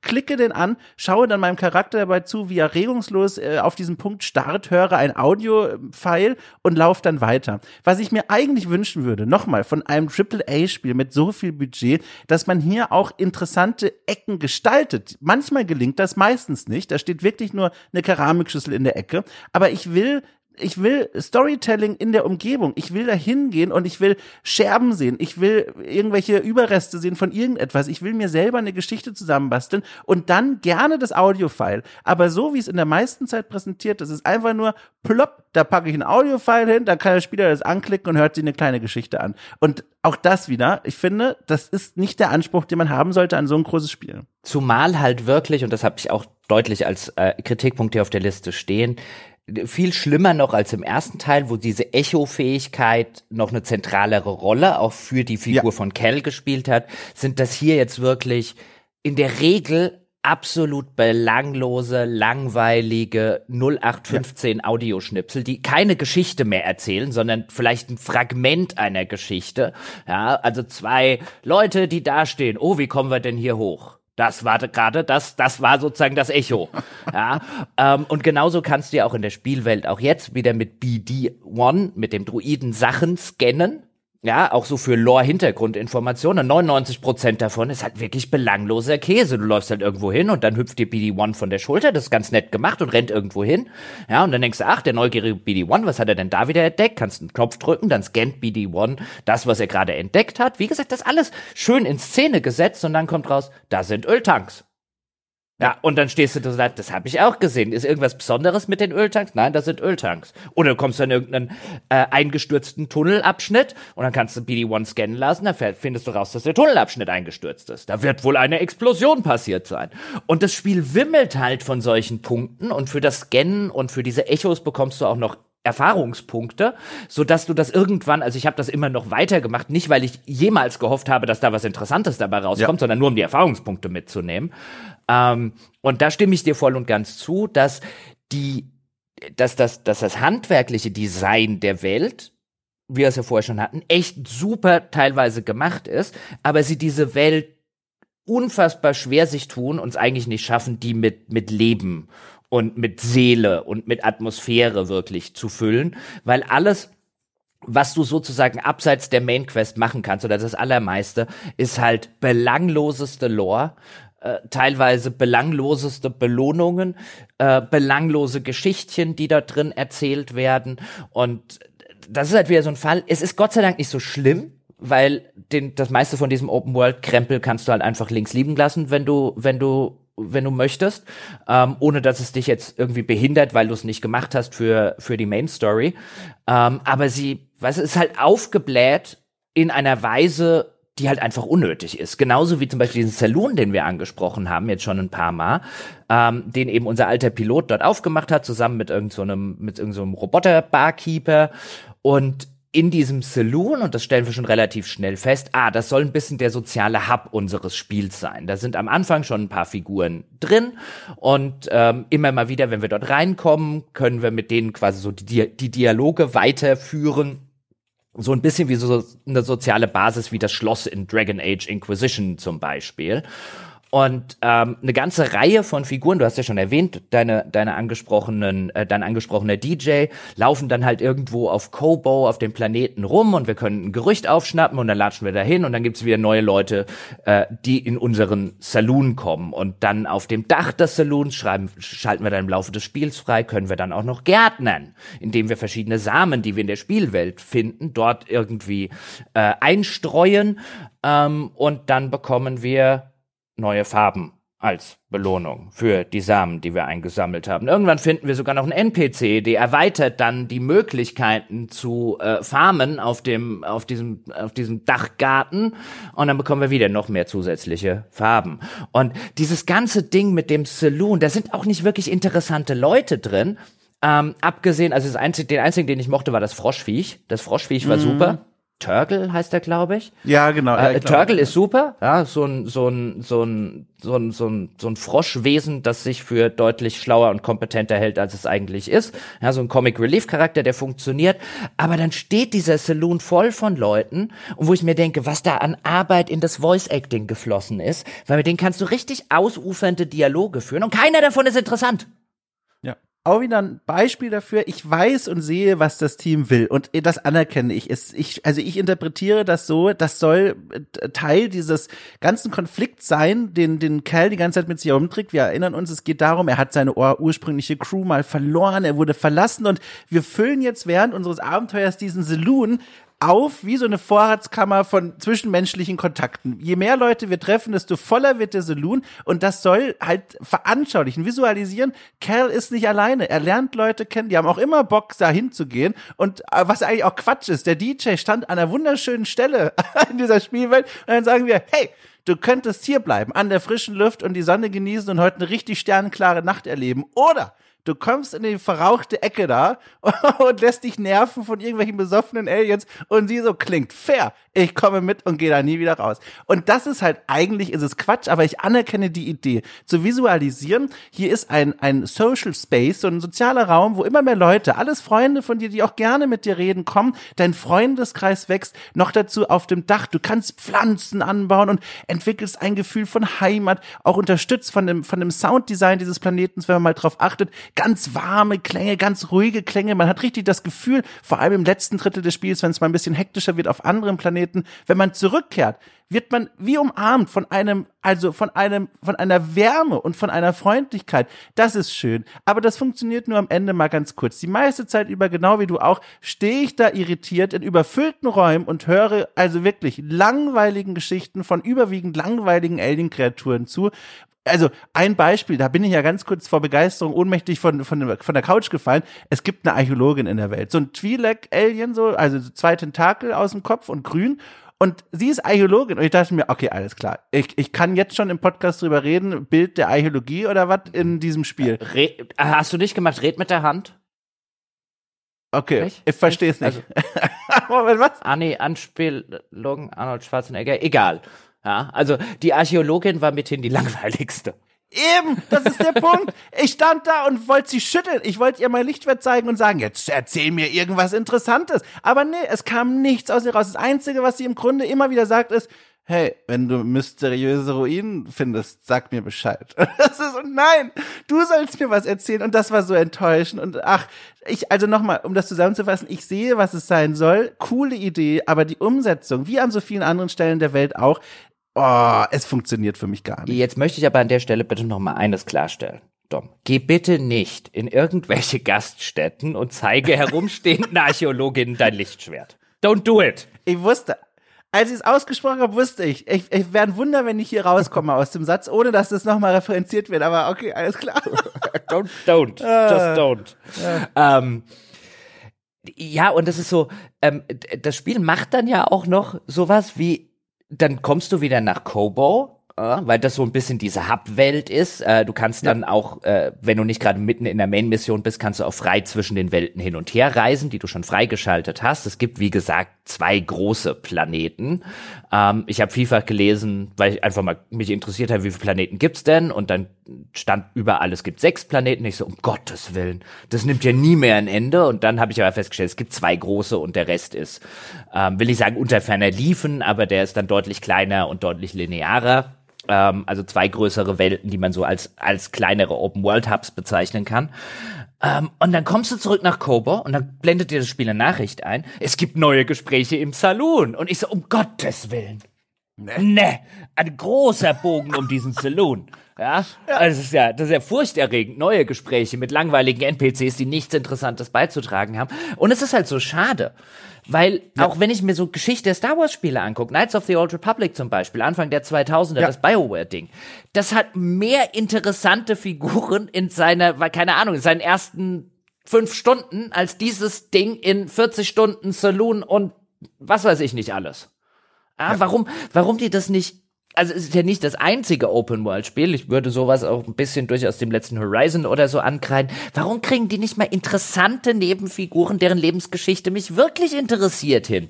Weil das Medium hat's ja schon bewiesen, weißt du, wenn ich allein nur an HK47, den Killer-Druiden aus Knights of the Old Republic mhm. denke, der ist die eine Figur interessanter als alle, die in dem Saloon rumstanden, zusammen.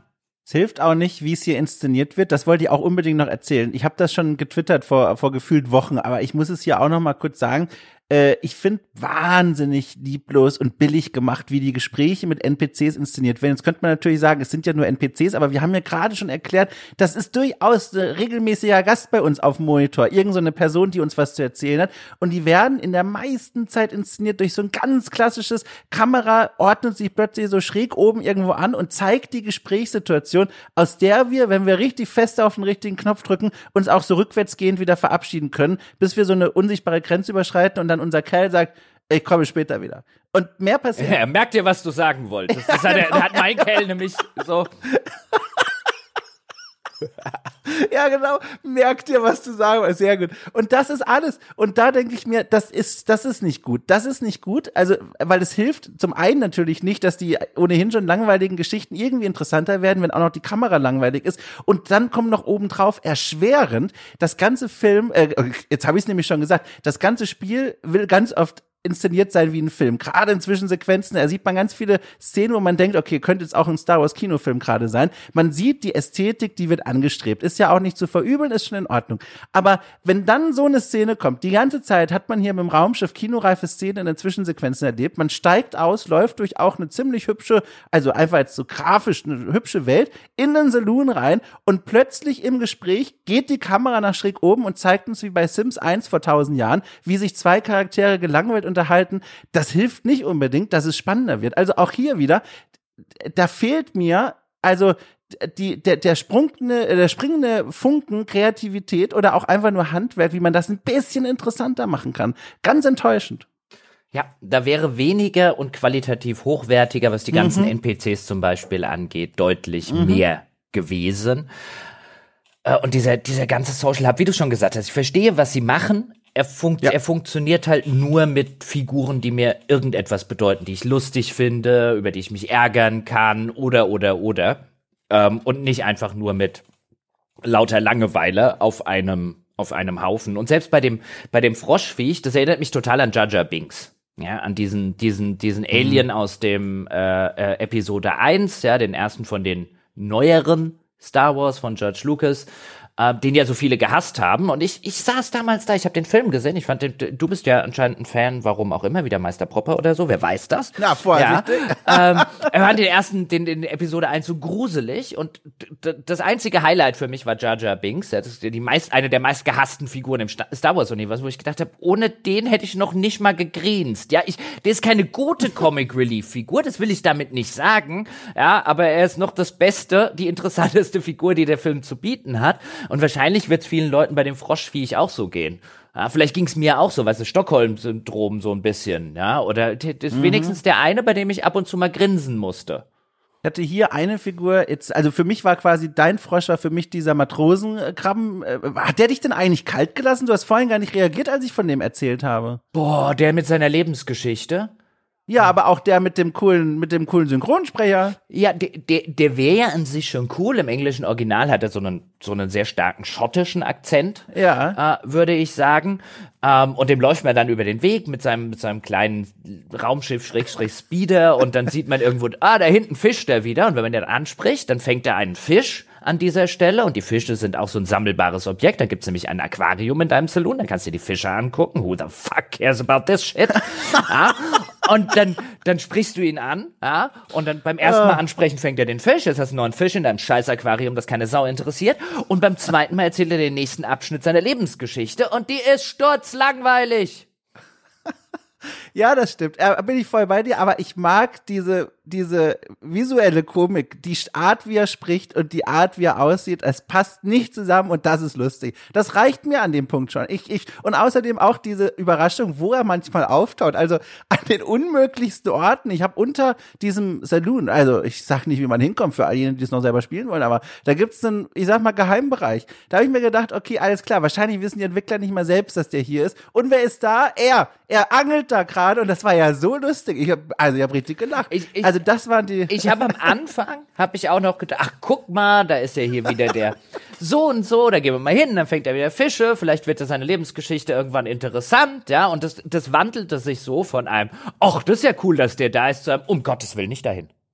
Ja, um Gottes Willen, hält er wieder, der ja. hält er wieder mindestens eine Minute lang nicht die Schnauze. Ja, er und der Frosch, finde ich, sind so zwei Ausgeburten der Kreativität in diesem Spiel und dem gegenüber, ich würde das gerne noch mal kurz als Einleitung nehmen für noch ein, zwei Dinge, die ich noch kurz hier mal nennen will, einfach. Für Dinge, wo ich davor saß und dachte, okay, das ist einfach sehr einfallslos. Und das ist auch jetzt eine Kritik, die müssen sich viele, auch vor allem AAA-Spiele gefallen lassen, aber auch hier, gerade wenn man in einem Star Wars-Universum arbeitet, wo es so viel interessantere Möglichkeiten gibt für eine visuelle Gestaltung. Und zwar rede ich im Grunde von, von dem, von dem Darstellen von Exotik. Also, wir, zum Beispiel in diesem, in diesem Spiel sind wir unterwegs in alten Tempelruinen, die sind ganz klar beschrieben und charakterisiert als, das war vor unserer Zeit, das war früher, ne, als noch die Hochzeit der Jedi war. Und die Architektur und auch die Ästhetik, da gibt's dann auch einen Roboter aus dieser Zeit, den wir da kennenlernen, das sind so Renaissance-Formen, die wir da sehen. Da denke ich mir, okay, das ist irgendwie noch ganz cool. Das ist nichts Überraschendes. Gerade wenn man ja eine exotische Alien-Welt hat, könnte man sich ja alles auf dieser Welt einfallen lassen. Es ist natürlich ein bisschen einfacher, dann einfach zu sagen, okay, alles klar, 17. Jahrhundert, wir haben dann da die Leute ihre Städte gebaut, das nehmen wir einfach. Das ist, das ist war so ein bisschen enttäuschend, aber das nehme ich noch. Renaissance, ne, Zeitalter der Wiedergeburt, das ist schon alles in Ordnung. Aber dann, und das finde ich so schade, nichts, wo ich mich aufrege oder so, um Gottes Willen, aber es ist einfach schade, weil es kreativ relativ faul ist, wenn es darum geht, diese alten Jedi-Heiligenstätten zu zeigen. Das sind immer wieder Orte, zu denen wir zurückkehren, gerade auch zu Beginn des Spiels. Das ist im Grunde tibetanische Architektur. Und das ist ein Trope aus Videospielen, das sehen wir seit Jahren, immer wieder, seit Jahrzehnten eigentlich sogar, wenn es darum geht, Spiritualität zu zeigen in Architektur, in Gebäuden, entweder westafrikanische Architektur, das sieht man in No Man's Sky ganz viel, das sind diese Steintürme oder diese Zwiebeltürmchen ähm, ähm, äh, oben auf den Gebäuden drauf, Oder eben diese tibetanische Architektur. Wieder Steingebäude, aber ganz viele bunte Wimpel, die Windspiele, ne, all diese Dinge, die werden gerne für diese spirituelle Exotik äh, benutzt und auch hier wieder. Und das ist was, wo ich mir denke, das sieht toll gemacht aus, aber das ist nicht kreativ. Das ist kein Worldbuilding. Das ist nur ein Zitieren von vertrauten Formen und Farben und, und Motiven. Da erwarte ich auch hier einfach mehr. Gerade von einem Universum, in dem eben auch eine schottisch sprechende Krabbe und so ein, so ein toll kühner Frosch denkbar sind. Und da saß ich auch davon, dachte mir, ach, das ist, da fehlt einfach dieser Funken von, ich will ein bisschen mehr als einfach nur das, was es eh immer gibt. Ich sehe deinen Punkt.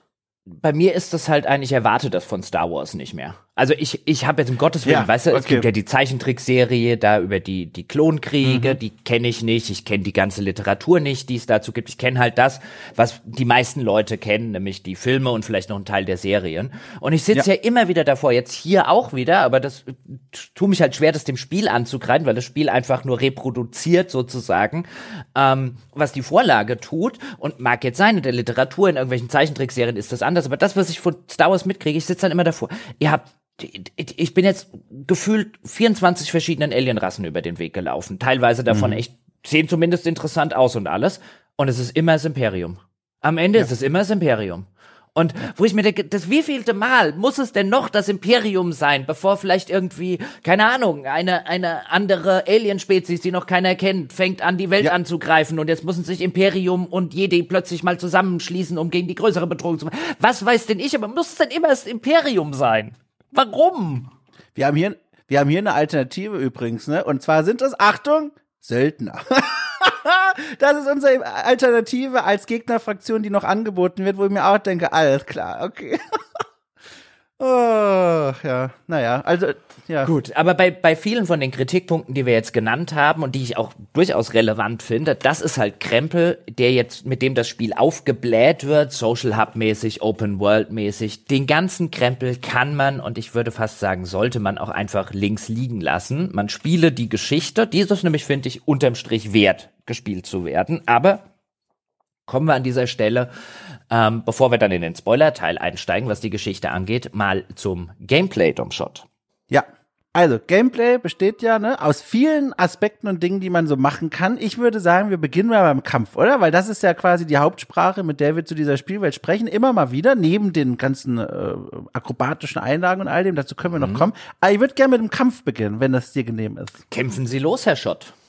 Top. Also, es fängt schon an mit einer großen Irritation. Also erstmal mit eigentlich einem Moment der Freude, denn in diesem Spiel, anders als im Vorgänger, gibt es jetzt etwas mehr Diversität, was den Kampf angeht, und zwar vor allem den Kampf mit dem Lichtschwert. Es gibt jetzt äh, fünf verschiedene Kampfschulen, Kampfhaltungen, je nachdem, wie man das nennen will, die man im Laufe des Spiels erlernt, allerdings auch relativ fix. Also man beginnt mit der Fähigkeit des natürlich einfachen Lichtschwertkampfs, also eine Klinge. Dann lernt man relativ schnell den Kampf mit der Doppelklinge äh, also zwei Schwerter, äh, Quatsch, Entschuldigung, äh, also ein, wie das Darth Maul Lichtschwert quasi, den Griff in der Mitte und links und rechts kommt eine Klinge raus.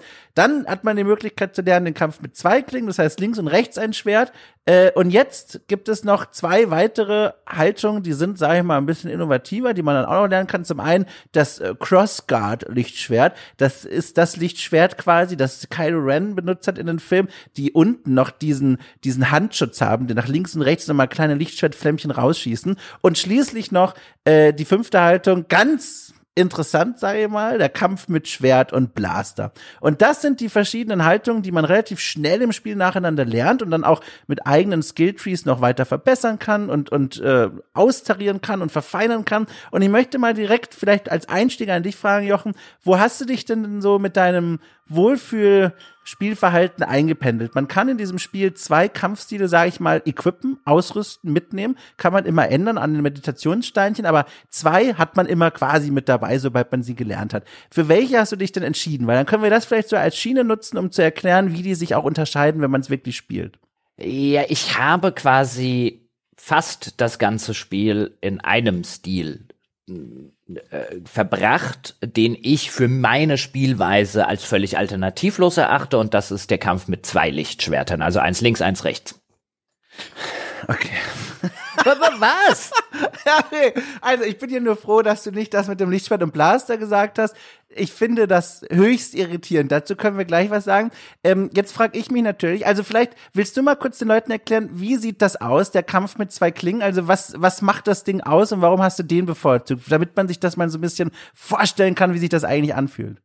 Genau, jede, ähm, jede Lichtschwertschule sozusagen hat ein paar zugeordnete Werte, die dann über so eine Art Balkendiagramm angezeichnet, äh, angezeigt werden. Und der Kampf mit zwei Lichtschwertern zum Beispiel ist der ähm, letztlich würde ich sagen offensivste Kampfstil des Spiels. Also du machst mehr Schaden als mit einem Lichtschwert zum Beispiel. Du kassierst aber auch mehr Schaden.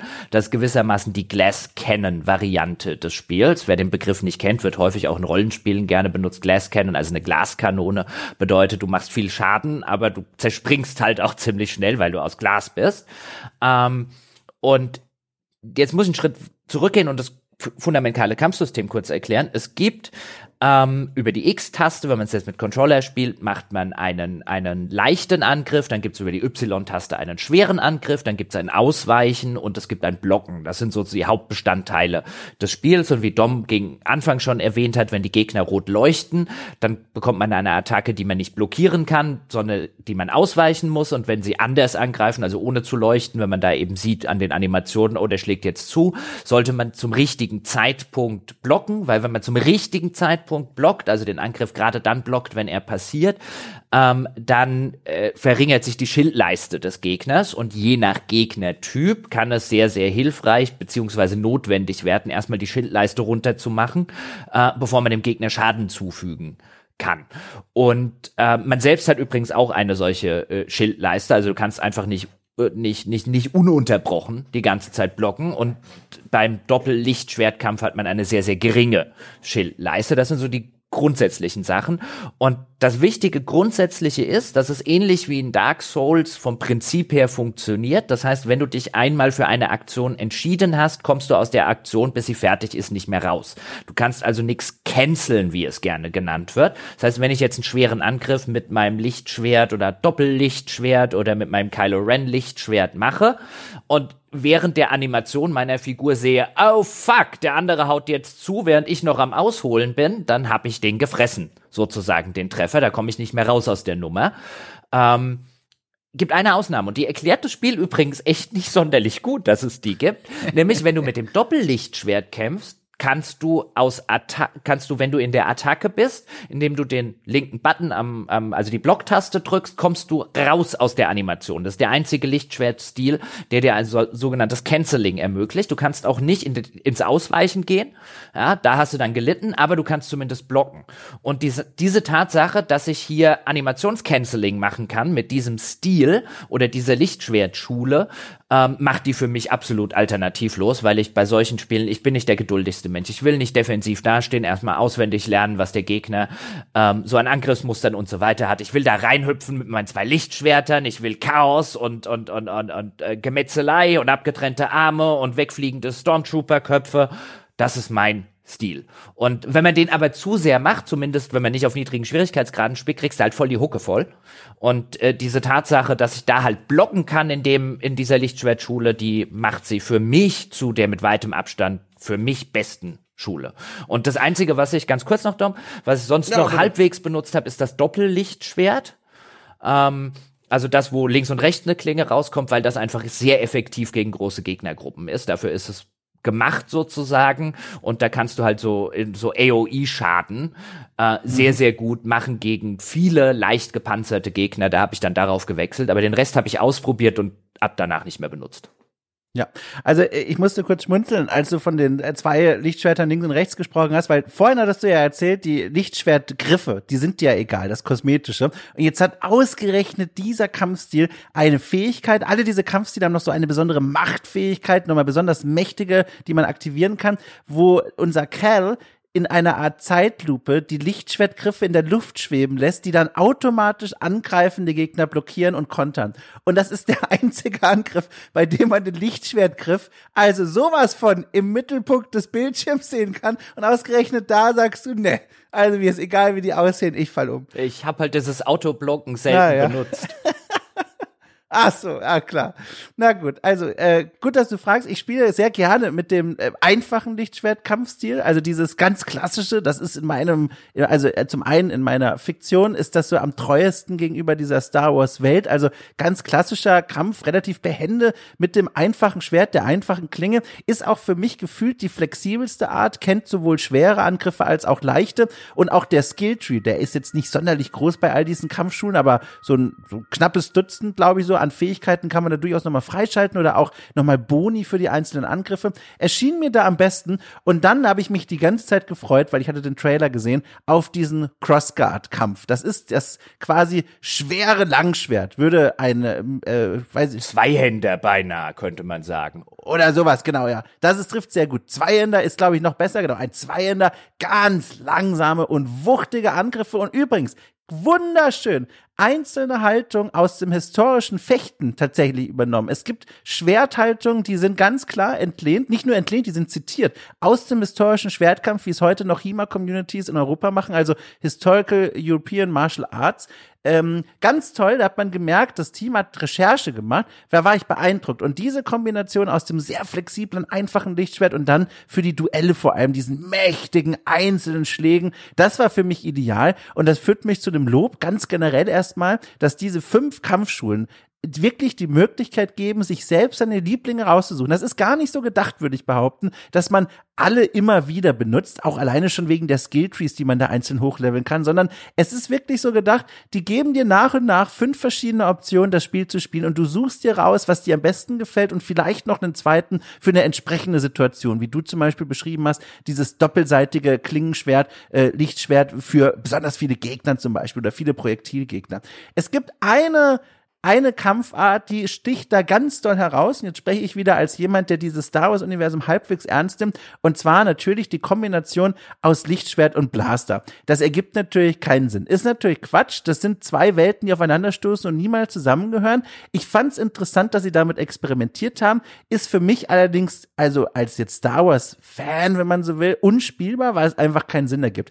Und was ich aber ganz toll fand, und das können wir gerne mal jetzt hier als kleinen Punkt nehmen und später auflösen, ich fand ganz toll, wie wir ihn lernen. Und das werfe ich jetzt nur mal kurz voraus und später hole ich das dann wieder rein, wie so ein Angler seinen Köder dann nachher.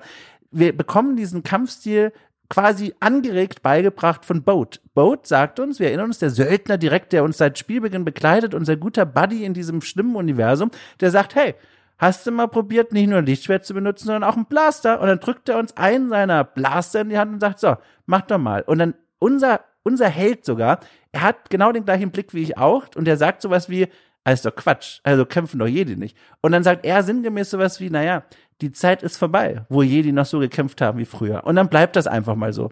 Und dann sitze ich davor und denke mir, das ist der größte Quatsch, den ich jemals gehört habe, das nehme ich nicht ernst. Und dann macht das Spiel aber später, und da kommen wir dann noch dazu, was, wo dieser Kampfart, dieser Kampfstil nochmal einen neuen Hintergrund bekommt. Und dann dachte ich mir, Chapeau. Das fand ich toll, das haben sie sich gut überlegt, großartig. Mhm. Dazu später mehr, aber das nur so als Gedanke noch zu mhm. diesem Blaster. Das war clever gemacht, ja. Und ja. was die ich äh, was ich voll unterschreiben würde und was eine große große Stärke dieses Spiels ist, ist wirklich wie gut ausbalanciert die unterschiedlichen ja. Stile auch sind und wie gut man sich dann einfach die Sachen ähm, rausgreifen kann, die man selber jetzt einfach spielerisch am interessantesten findet. Also ich finde, ich zum Beispiel finde in der Regel bei auch nicht nur in der Sorte Spiel, in anderer Sorte Spiel, also dieses alles, was langsam zuhaut, aber viel Schaden macht, das macht mir in der Regel keinen Spaß. Jetzt gibt's andere Leute, die finden das irgendwie total super und das bekommen sie jetzt mit diesem neuen Crossguard ähm, Kylo Ren Ding. Und mhm. ich habe dann mal geguckt ähm, nach ein paar Stunden Spiel, nachdem ich alle diese Stile hatte und so, einfach weil es mich dann sowas immer interessiert, einfach mal gegoogelt, ja, bei Reddit geguckt und so und bei in den ganzen auf den ganzen Guide-Seiten, was ist denn die beste Lichtschwerthaltung? Und Seite 1 im Brusthund Überzeugung, einfaches Lichtschwert, Seite 2 Doppellichtschwert, Seite 3 Blaster ist unschlagbar, Seite 4 mit dem Crossguard machst du alles fertig. Und wo man dann so schön sieht, das ist offensichtlich wirklich sehr gut ausbalanciert, ja, wenn wenn sich das Internet in den ersten der ersten Woche des Spiels oder so noch nicht drauf geeinigt hat, was hier eigentlich am besten ist. Ja, und vielleicht direkt an dem Punkt, wenn wir bei dem Lichtschwertkampf sowieso sind, Sounddesign und Haptik dieses Lichtschwerts und der einzelnen Stile also in meinen Augen über jeden Zweifel erhaben. Mhm. Also mhm. wahnsinnig. Das Sounddesign auch wieder aus dem ersten Teil. Dieses Lichtschwert, dieses das, es klingt saftig. Du möchtest in die Hand nehmen und hast Angst, dass dir Soße aufs Revers tropft, weil es so saftig ist. Ohne Witz. Ich war so begeistert. Das ist so ein toller Soundeffekt und natürlich auch die Geräusche von Blastern, die auf Lichtschwerter treffen. Man kann natürlich auch wieder Schüsse zurücklenken. Auch da wieder angenehm komplex ist zu groß, aber man kann eine gewisse Finesse anwenden. Man kann einfach nur den Block-Button drücken, dann wird das Lichtschwert alle Schüsse ableiten. Aber man kann auch im kurzen Moment, bevor der, der Blasterschuss uns trifft, den Block drücken und dann schießen wir oder, oder lenken diesen Schuss wieder zum Gegner zurück. Das sind so kleine Feinheiten, die machen es nochmal interessanter, aber vor allem eben die Soundkulisse und auch die Haptik. Man spürt, es fühlt sich anders an, je nachdem, welche Kampfschule man gerade ausgerüstet hat. Ganz großes Lob. Also das ist so gut gelungen, ich bin begeistert. Ja, und ähm, was mir ebenfalls gefällt, was ich im ersten Teil schon gelobt habe, ist A, eine relativ große Gegnervielfalt, also nicht nur an imperialen Truppen, die dann verschiedene Sachen können, also die normalen Stormtrooper, die können halt sterben. Und die etwas schwerer gepanzerten Stormtrooper mit Schilden, die man und, und, und welche mit Raketenwerfern und welche mit Jetpacks. Also durchaus dann eine ganz äh, äh, große Anzahl von, von äh, gegnerischen Kampfdruiden, die es gibt, dann auch die Flora und Fauna in der Spielwelt. Also unterm Strich und für die relativ lange Spielzeit eines solchen Spiels ähm, finde ich die Gegnervielfalt echt okay. Und äh, auch gerade bei den Bossen und bei den Minibossen, die auftauchen, ähm, wird man dann ich will nicht sagen gezwungen, was anders zu machen als sonst, aber wo man dann, vielleicht wenn man so offensiv vorgeht, wie ich das gemacht habe, mit den zwei Lichtschwertern immer mal wieder ein bisschen dazu gezwungen wird, ein bisschen defensiver vorzugehen. Ähm, diese Mischung mag ich. Also wie ich schon gesagt habe, ich bin eher ungeduldiger Typ. Weißt du, bei so einem Boss, okay. Wenn ich das jetzt die ganze Zeit machen müsste, ähm, mhm. würde es mich nerven. Das hat dadurch einen sehr schönen Flow, das Kampfsystem. Sie machen es nach wie vor hervorragend, dass die Stormtrooper, das habe ich im ersten Spiel schon gelobt, da die Kropfzeuggegner sind auch wirklich Kropfzeuggegner. Ja, also so ein normaler mhm. Stormtrooper mit seinem Blaster oder so, da haust du einmal drauf, dann ist der hin. Und das ist halt befriedigend, sowohl schon am Anfang des Spiels bis Ende des Spiels, wenn da halt so fünf oder sieben oder acht Stormtrooper irgendwo rumstehen und du mähst dich da einfach durch mit deinen Lichtschwertern. Das fühlt sich für mich fast noch befriedigender an als als den, den großen Boss, den ich gelegt habe. Ähm, einfach weil das so, und du fällst um, züm, züm, züm, und die fallen alle in ihre ja. Einzelteile zusammen. Das ist einfach super gemacht. Was mir nicht begegnet ist übrigens, es gibt einen Filter. Das Spiel hat sowieso haufenweise äh, Accessibility-Optionen, also Optionen für Leute mit dem ein oder anderen Handicap. Und mein Handicap ist ja, ich mag keine Spinnen. So gar nicht. Und das Ding hat einen Arachnophobia-Filter. Man kann die Spinnen im Spiel ausschalten. Ich habe nur keine einzige Spinne gesehen. Ja, war der eingeschaltet, dass die ausgeblendet waren? Nein, der war nicht eingeschaltet. Hast du eine Spinne gehabt? Nee, tatsächlich nicht. Ich kann, kann mich an keine einzige erinnern. Ich kann mir vorstellen, dass das vielleicht so eine Nebenquest-Geschichte ist. Ja, äh, ne? ist ein, meine, auch da meine einzige äh, äh, Vorstellbarkeit, ja. dass es vielleicht irgendwie einen Miniboss als Riesenspinne oder sonst ja, irgendwas genau. gibt. Ähm, ja, keine einzige Spinne gesehen. Ja, guter Filter. Also Sehr gut. Ja, finde ich gut. Nee, da hast du recht. Also, überhaupt auch, das kann man an der Stelle vielleicht sagen, die Schwierigkeitsgrade, es gibt, glaube ich, fünf oder also um die Zahl, die, die mhm. stellen relativ mhm. feingliedrig auch die verschiedenen Anforderungen ein. Parry-Timing, also wie, wie großzügig das Fenster ist, Schläge zu parieren, bis hin zur eigenen Schlagkraft, wie viel Schaden man anrichtet. Ich habe, ohne Witz vorhin, habe ich das mal nochmal ausprobiert im Story-Modus. Das ist quasi der Modus, der also mechanisch gar keine Probleme bereiten sollte. Einschlag, Gegner kaputt. Das ist auf eine Weise, finde ich, eine sehr interessante Art, das Spiel zu spielen. Gar nicht, um sich leichter zu machen, sondern um so ein bisschen in dieser Fiktion des wirklich mächtigen Jedi-Kriegers zu baden. Ich lief mhm, da mhm, einem mhm. Kopfgeldjagd da hinterher und hat, sollte da so einen Söldner stellen. Und dann wusste ich in dem Moment, also wirklich nicht, dass ich gerade diesen Story-Modus noch anhabe. Ich dachte, ich hatte den schon wieder ausgemacht, stellte mich dem im Kampf, drei Schläge und er war kaputt. Und es sah so toll aus und so cool. Und er hatte sich so gefreut auf den Konflikt, weil er dachte, er gewinnt. Und dann komme ich da und drei Schläge und weg ist er. Und ich dachte, mir, okay, ich bin richtig mächtig. Und dann bin ich in die Option abgesehen, ah nee, das ist das hm. Story-Modus. Aber das war ein sehr cooles Rollenspiel. Es hat gut gepasst. Ich habe, kann ich an dieser äh, Stelle direkt zugeben, ja, weil ich schäme mich nicht. Ähm, relativ spät im Spiel hatte ich einen Bossfight, der mich genervt hat. Ja. Ähm, einfach weil das war, was ist relativ, ja doch, müsste letzte Drittel oder so gewesen sein, was die ja. Story angeht. Nämlich so der klassische Boss, du haust ihm die Hitpoints runter und aha, ich bin wieder da und hab wieder volle Hitpoints, ja. also der, der klassische Boss-Move. Ähm, wo ich beim ersten Mal spielen natürlich vorher schon meine Heil-Items verbraten habe, weil vorher war das halt immer so, wenn ich den Boss runterhaue, ja, dann ist er auch tot, wenn er seine Lebensenergieleiste verloren hat. Jetzt kommt einer wieder mit nochmal voller Lebensenergieleiste. Das heißt, ich bin beim ersten Mal schon gescheitert, weil ich in der schwierigeren zweiten Phase keine oder nur noch wenige Heil-Items hatte. Hab beim zweiten, da hat's mich schon genervt, ja, weil ich diese Mechanik bei Bossen einfach hasse. Wenn, mhm. wenn die sowas machen sein, haha, jetzt habe ich dich verarscht, ja, Idiot. Ähm, und dann habe ich es noch ein oder zweimal versucht, hat aber schon ziemlich einen Hals und dann habe ich den Schwierigkeitsgrad von der mittleren Stufe, wie ich ja normal immer spiele, also die, die vom Spiel vorgeschlagen wird, eine runtergeregelt. Nicht zum Story-Modus, sondern ich glaube, der Modus heißt Padawan. Mhm. Und dann bin ich da die nächsten zwei Stunden so geil durch das Spiel durchgepflügt. Ja? ja, es war nicht mehr sonderlich anspruchsvoll, das gebe ich zu, aber es hat Spaß gemacht. Ja, man tut sich da nur einen Gefallen. Gerade am Ende, wenn die großen, ich sag mal, Storykämpfe anstehen, alleine schon aus dem Grund, und das, ich werde es in jedem Podcast hier monieren, bis das endlich mal cooler gelöst wird, wenn man stirbt und am Checkpoint zurückkommt und dann dahin geht, wo dieser Gegner, der beim ersten Aufeinandertreffen die krasse Cutscene bekommt, in der er vorgestellt und eingeführt wird, jetzt in so einer Art Grube steht und einfach nur wartet. Und dann denkt man sich, nein, das ist auch nicht das, was ich von einem Spiel dieser Größenordnung möchte. Das muss man sich was anderes einfallen lassen. Aber ja, da bin ich ganz bei dir. Doch, das finde ich gut. Also wenn ich da jedes Mal nochmal die Cutscene sehen würde. Nee, nicht die Cutscene, aber lass uns doch mal außerhalb dieser Kategorien denken. Man muss sich doch was Neues einfallen lassen können, außer Cutscene oder er steht in der Grube. Da muss es doch mehr Ideen geben. Ich weiß nicht, ich bin da unzufrieden. Ähm, aber vielleicht können wir noch mal zurück zum Kampfsystem, mhm. weil wir haben quasi gerade, ich sage mal, gefühlte, zumindest in meinem Spiel, gefühlte 75 Prozent des Kampfes beschrieben, weil in meinem äh, Kampf gibt es noch 25 andere Prozent im Kampf und die generieren sich aus den Machtfähigkeiten. Aha. Man hat nämlich die Möglichkeit, im Kampf nicht nur das Lichtschwert zu benutzen oder eben auch den Blaster bei diesem einem Stil, sondern man kann auch Machtkräfte einsetzen. Und die sind eigentlich relativ klassisch, so was man erwarten könnte, so, so eine kleine Machtschubwelle, Gegner wegdrücken, eine Macht, Machtmagnetismus, äh, nenne ich jetzt einfach mal so, äh, Gegner werden herangezogen und dann noch so eine Art Mind Manipulation, also so eine Art Gegner äh, vor, vorübergehend davon überzeugen, für uns zu kämpfen, statt für den Gegner.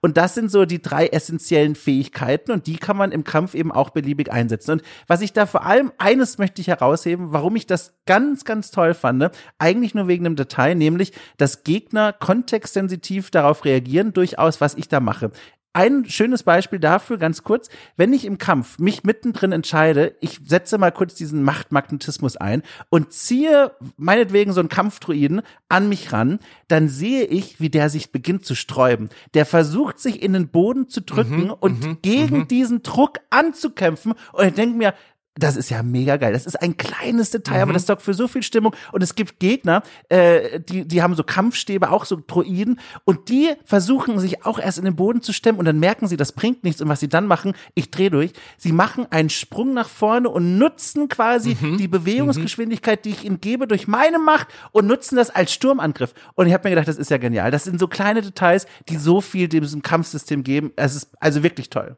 Ja, super weil es gibt halt Gegner, die etwas stärker gepanzert sind, also die so eine weiß angezeigte Schildleiste haben. Und dann gibt es Gegner, da musst du halt relativ lange dieses, diesen, diesen Pull, diesen Force-Pull machen, also die an dich ranziehen, dass du sozusagen ihre Schilde bis zu einem, oder ihre Schildleiste bis zu einem gewissen Grad runter hast und dann kannst du sie tatsächlich ranziehen. Und vorher sträuben die sich so richtig und stehen dann so mit den Füßen ja. im Boden. Ähm, und dann ist halt so dieser Punkt erreicht, wo du halt, wo, wo deine Machtfähigkeit äh, dann stärker ist, weil du sie die ganze Zeit musst die Taste gedrückt halten und da brauchst du auch entsprechende Machtenergie ähm, äh, äh, zur Verfügung. Also solltest halt auch vielleicht in die in die Skills investiert haben, die dir halt mehr von dieser Macht zur Verfügung stellen. Also Mana kann man sich da ungefähr vorstellen. Ähm, und dann gibt es halt viele. Mir ist, mir ist das genauso gegangen. Da gibt's halt viele. Wenn dieser Punkt erreicht ist, wo du sozusagen stärker bist, dann kommen die rangeflogen weil du hast sie ja nicht rangezogen und dann kannst du teilweise mit einem einzigen Druck auf die X-Taste, also für Angriffe, kannst du dann so, so einen One-Shot-Kill machen. Mhm. Und dann gibt's halt auch andere, bei denen stellst du dann plötzlich fest, oh fuck, wie du es ja. gerade gesagt hast, ist super gemacht und Richtig generell, toll. ich mag die Machtfähigkeiten. Ich habe mich dieses Mal extra ein bisschen dazu gezwungen, mehr Macht zu benutzen als im, im Vorgänger. Und dieses Ranziehen für so One-Shot-Kills ist schon mal super. Also dann ziehst du den wirklich ran, drückst die X-Taste. Und das Spiel sagt dir das an keiner Stelle übrigens. Das ist einfach sowas, wo ich jetzt gesagt, jetzt habe ich ihn rangezogen, drück mal X. Und dann äh, stößt halt Cal Kestis wirklich durch den Stormtrooper einmal das Lichtschwert durch den Bauch oder durch den Brustkorb und so. Mhm. Okay, ja, das, äh, das erledigt den Job auch. Oder du schmeißt ihn halt zurück auf seine Kumpanen, ja, indem du erst ranziehst und dann wegschmeißt. Ähm, Im weiteren Verlauf kannst du natürlich noch, noch mehr Sachen, also dass, dass du stärkere Gegner ranziehen kannst oder dass dein, dein Push, also dieses Wegstoßen besser wird und dass du da ganze Gegnergruppen damit erwischst. Und es ist so befriedigend, ja, vor so einer Gruppe Stormtrooper zu stehen und einmal Push zu machen und die fliegen alle über den Abgrund. Und es gibt viele Abgründe, über die man ja. in diesem Spiel fallen kann. Ja, ganz toll. Also auch, wie dann über diese Art nochmal erklärt wird, wie stark einzelne Gegner sind. Auch die Bosse oder auch diese Kopfgeldziele, die wir da jagen, die haben manchmal noch so Tricks, die sie dann, wie gesagt, nutzen, um uns während dieser Machtangriffe irgendwie doch noch in den Rücken zu fallen. Äh, und das ist so eine Art von eigentlich fast schon wieder Worldbuilding und Storytelling im Kampf selbst. Also ganz toll. Das sind so Details einfach wieder, die stimmen einfach. Das hätte niemand machen müssen, aber sie haben es gemacht. Oder auch noch ein letztes Beispiel, vielleicht Sturmtruppen, die, äh, wieder ein bisschen seltsam, so Schild Schilde mit sich herumtragen, sehen so ein bisschen aus wie Polizisten auf einer Demonstration. Und denen kannst du, wenn du die Macht nutzt, um sie an dich ranzuziehen, dann werden die an ihrem Schild zu uns gezogen, bis sie irgendwann das Schild loslassen. Und dann schwebt das Schild vor uns wie ein Projektil, das wir werfen können. Und damit können wir dann auch um uns schießen. Und diese Details, das macht einfach ganz viel Flair aus. Ja. Und da war ich wirklich ganz begeistert. Oder wenn, wenn ein Gegner mit einem Raketenwerfer auf dich schießt, kannst du halt in der Luft die ja. Rakete an dich ranziehen und sie zurück auf den Gegner oder auf einen anderen Gegner werfen. Ja, Ganz toll. Ich musste lachen, kurz am Rande, wenn wir eh schon beim Thema Macht und diesen ganzen äh, Details sind denn schön. Es gibt, äh, ähnlich wie bei Diablo fast schon, so eine Art Droiden-Gollum, äh, äh, der da rumläuft äh, und den man jagen kann. Mhm. Und wenn man ihn kriegt, das, die sind wirklich ganz klein und zierlich, dann bekommt man so, so einen besonderen Crafting-Gegenstand, den man bei Shop einkaufen kann gegen neue Dinge. Ist auch egal. Und das Schöne aber ist, die sind so, habe ich auch letztens auf Twitter tatsächlich erst von dem offenbar verantwortlichen Designer einen kleinen Twitter zu gelesen, die, der ist so designt, dass er den Spieler oder die Spielerin möglichst nervt. Und was ich gemacht habe, und daran habe ich das gemerkt, was er damit meint, ist, wenn man die sieht, ich zumindest instinktiv macht Magnetismus, damit der rangezogen wird und nicht entkommen kann. Und er weiß dann, was zu tun ist. Er gräbt sich dann in die Erde ein und ist einfach weg. Das heißt, du darfst bei diesem kleinen Roboter gar nicht die Macht benutzen, sondern musst eigentlich hinterherlaufen und ihn so kriegen. Und auch das wieder aus der Kategorie kleine Details, die die Spielwelt wirklich interessant machen. Ja, ja, auf jeden Fall. Auch sowas wie ein, das gab's im ersten Teil so ein bisschen die Tatsache, dass du jetzt auch unterschiedliche Kreaturen in dieser Spielwelt, also unterschiedliche, wir nennen es mhm. mal Tiere, ähm, im weiteren Verlauf bekommst du dann einfach die Story-Fähigkeit, diese Tiere zu zähmen und dann kannst du sie als Reittiere benutzen. Auch das einfach nett so auch da wieder so nette Details und vor allen Dingen das super geile nette Detail. Wenn du, ich habe es jetzt ja wie gesagt Xbox Series X gespielt, wenn du RB drückst und auf dem dem Tier drauf sitzt, dann streichelst du das Tier. Ja. Das ist so toll. Ja. Auf was für Tieren ich alles gesessen habe, nur um sie zu streicheln. Also auch da, da sind wir jetzt wieder an so einem Punkt. Tolle Idee und schön, dass man das kann, aber dann sitze ich davor und denke mir, alles klar. Selbstverständlich, da wo wir jetzt auf der Giraffe dieser Spielwelt quasi zu reiten lernen, ab jetzt kommen wir zu Punkten der Spiel, wo man die auch braucht, um höher gelegene Punkte zu erreichen. Und das ist schon wieder was, wo ich mir denke, das ist mir zu künstlich. Das nehme ich dem, also das bricht wieder meine Immersion. Ich erwarte da mehr bei so einem Spiel dieser, dieser, dieser, dieser Größe. Dann kommen wir doch vielleicht mal zu dem, zu dem zweiten zentralen Gameplay-Element, das dort heißt Parcours-Klettereinlagen, wenn wir es so nennen möchten. Ja. Ich meine, das ist ja was, was mittlerweile viele Spiele dieser Bauart zu bieten haben, insbesondere halt so Kletterpassagen. Ja, hat damals irgendwann mit Assassin's Creed angefangen und dann macht es jetzt seitdem ein Far Cry und bei einem Horizon hast es und eigentlich bei, bei den meisten Spielen dieser Bauart. Und ich muss ja sagen, für mich persönlich, hier funktioniert es am besten. Wieso? Weil es einen schönen, sehr organischen Parcours-Flow bei mir ergibt. Also ich meine, mhm. klar, bei einem Mirror's Edge zum Beispiel, das halt voll und ganz darauf ausgelegt ist, dass das das einzige Kern-Gameplay-Element ist, ist es noch besser, aber äh, das sind, finde ich, die besten Kletterpassagen und, und, und Sprungpassagen, die dieses Genre zu bieten hat, würde ich sagen. Also von, ja, wollt, an, an, ganz kurz ja. noch, also angefangen davon, dass es halt nicht nur ist ein, ah, da ist die Wand gelb markiert, ich drücke jetzt Stick nach oben und dann kletter ich hoch, ja, und vielleicht gucke ich ab und zu, ah, da geht's da links weiter, sondern du hast halt den Teil, also den Teil der ähm, äh, der, der Kletterpassagen, dann hast du aber vielfach solche Wallrunning äh, Angelegenheiten, wo du halt irgendwo dran springen, dort weiterlaufen, dort wieder hinspringen musst, also klassische Parcours-Elemente. Und ich finde die Mischung, die das Spiel hier macht, es gab durchaus, will ich es nicht verhehlen, zwei, drei, vier Stellen, an denen fand ich es ein bisschen frustrierend, weil ich vielleicht nicht gewusst habe, wo geht's denn hier jetzt, hä, wo geht's denn hier weiter, wo komme ich denn da weiter, weil ich irgendwie eine Kleinigkeit übersehen habe. Ähm, aber später, spätestens dann so in der zweiten Spielhälfte, wenn du auch neue oder weitere Fähigkeiten freigeschaltet äh, hast, dass du den Sprung zum Beispiel verlängern kannst. Da kommen echt sehr coole Passagen dabei raus, bei denen man sich dann auch so ein bisschen, bisschen mächtig, finde ich, als, als, als Spieler führt, äh, fühlt. Und äh, unterm Strich, doch, das, also da, gibt Spiele, bei denen sage ich nach so irgendwie zehn Stunden, boah, ich habe keinen Bock da jetzt hochzuklettern. Das dauert einfach nur, weil es einfach wieder der Stick nach oben äh, und, und hier, also diesen, mhm. diesen ganzen Bestandteil finde ich unterm Strich sehr, sehr gelungen, zumal das Spiel eine Sache sowas von richtig macht, nämlich dir direkt zu Anfang nicht erst freischaltbar im Rahmen der Story oder so einen Doppelsprung zu geben. Ja, um Gottes Und Willen. Doppelsprünge rocken.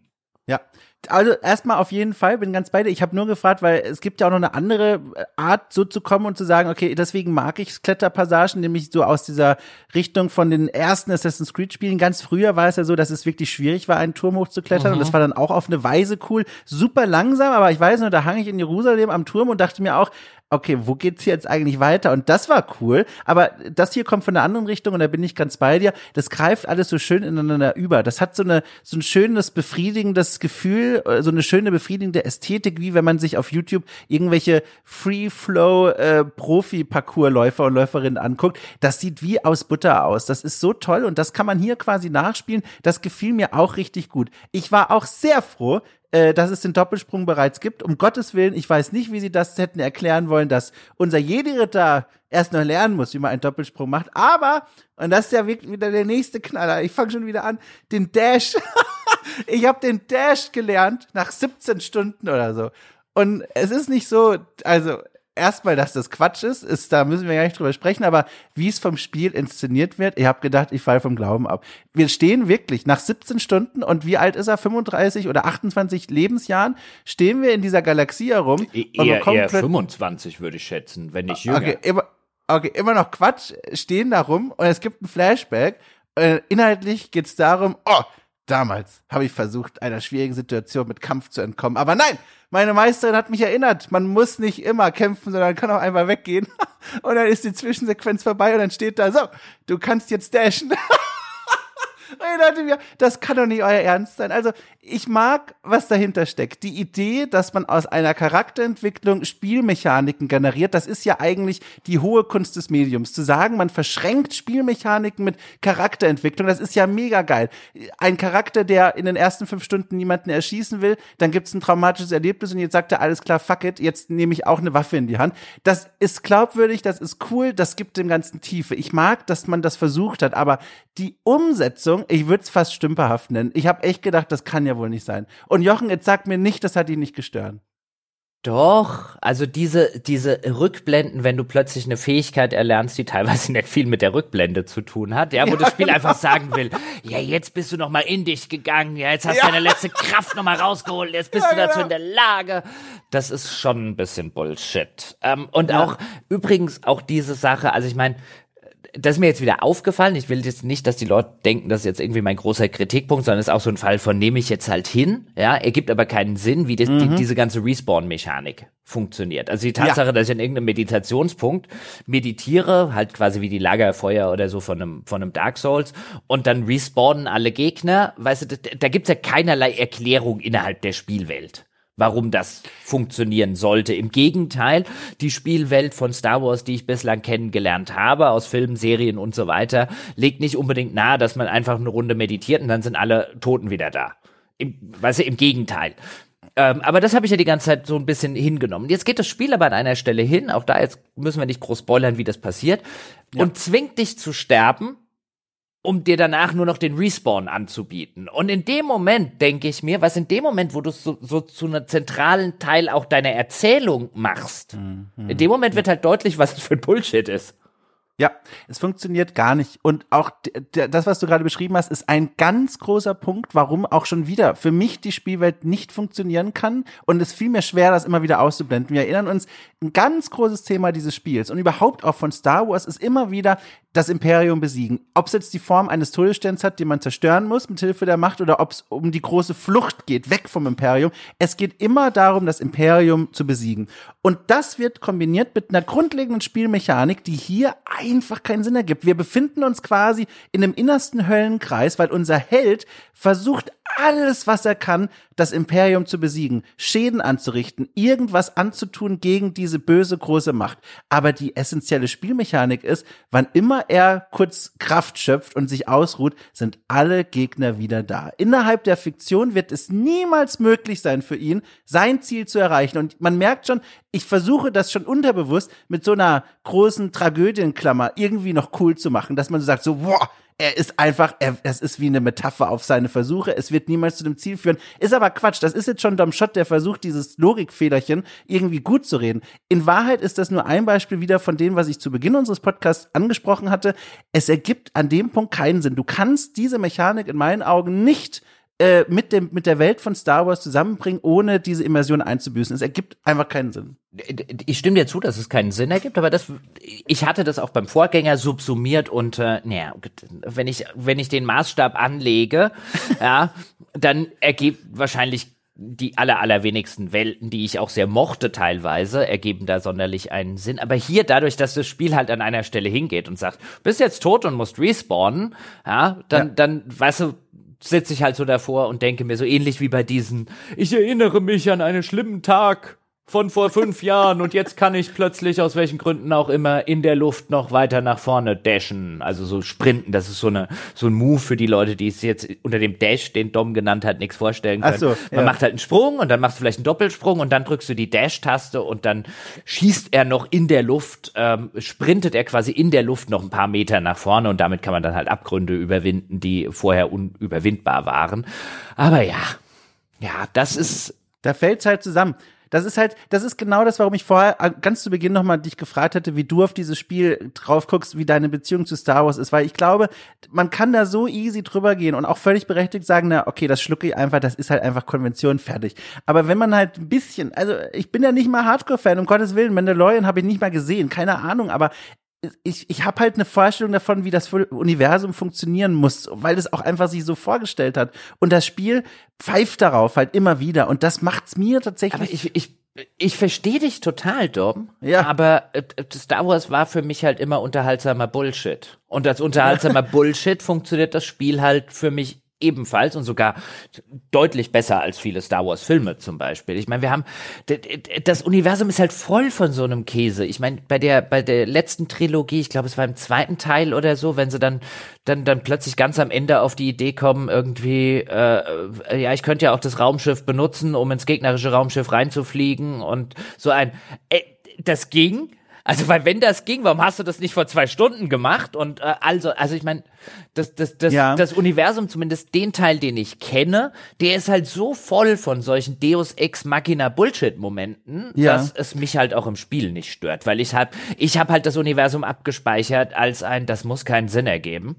Ja, das ja. muss nur unterhaltsam sein ich finde es halt so im, im Sinne auch von so einer Kritik, also ich, ich kann einfach das nicht einfach so, ich muss, also ich finde, das muss, das machen wir ja auch zum Glück, das muss auf jeden Fall immer gezeigt werden, angesprochen werden, nur weil es schon immer quasi dumm war, ist es dann nicht. Ne? Total ne? bei dir, ja. Genau, deswegen, Total. ich will es auch nur den Leuten da draußen nochmal erklären, warum mir das so wichtig ist, weil ich, ich weigere mich zu sagen, dieses Millionenprodukt, das, das ist schon okay so. Nee, ich meine, das ist eine Riesenproduktion und man hat nicht diese Kreativität oder die, äh, aufbringen wollen, nach einer Lösung zu finden. Und das, wenn ich da jetzt einen Test schreiben würde mit einer Note drunter, das wäre für mich ein Grund, das auch in dieser Note klar zu machen, weil. Was wäre denn die Note? Boah, da können wir, können wir am Ende vielleicht drüber sprechen, oder? Weil am Ende, also es kommt noch was ganz Großes im Spoiler-Teil dann, wo ich endgültig davor saß und dachte, okay, jetzt ist es nur noch faul. Das ist jetzt Quatsch. Und das würde für mich das sehr runterziehen nochmal. Also ich. Okay, aber jetzt gib doch, gib doch mal eine grüne Wiesenote äh, okay. äh, vor dem Spoiler-Teil, weil es wird bestimmt den einen oder anderen geben, der sagt, den höre ich erst in ein paar ja. Tagen oder Wochen, wenn ich es durchgespielt habe. Deswegen jetzt, weil ich, ich, ich fange einfach mal an. Ja, um es dir leicht. Ja, gerne. Welche Skala haben wir denn eigentlich? Also welche Skala? Ja, eins bis zehn. Okay. Oder 1 bis 100, wie du möchtest. Also mit Zwischenschritten? Kannst du machen. Ja, wie, ist deine grüne Wiese, Dom. Du kannst okay, auf deiner grünen klar. Wiese tun, was du möchtest. Ja? Das ist ja das Schöne an der grünen Wiese. Ähm, ja. Bei mir wär, würde es eine 8 von 10 Boah.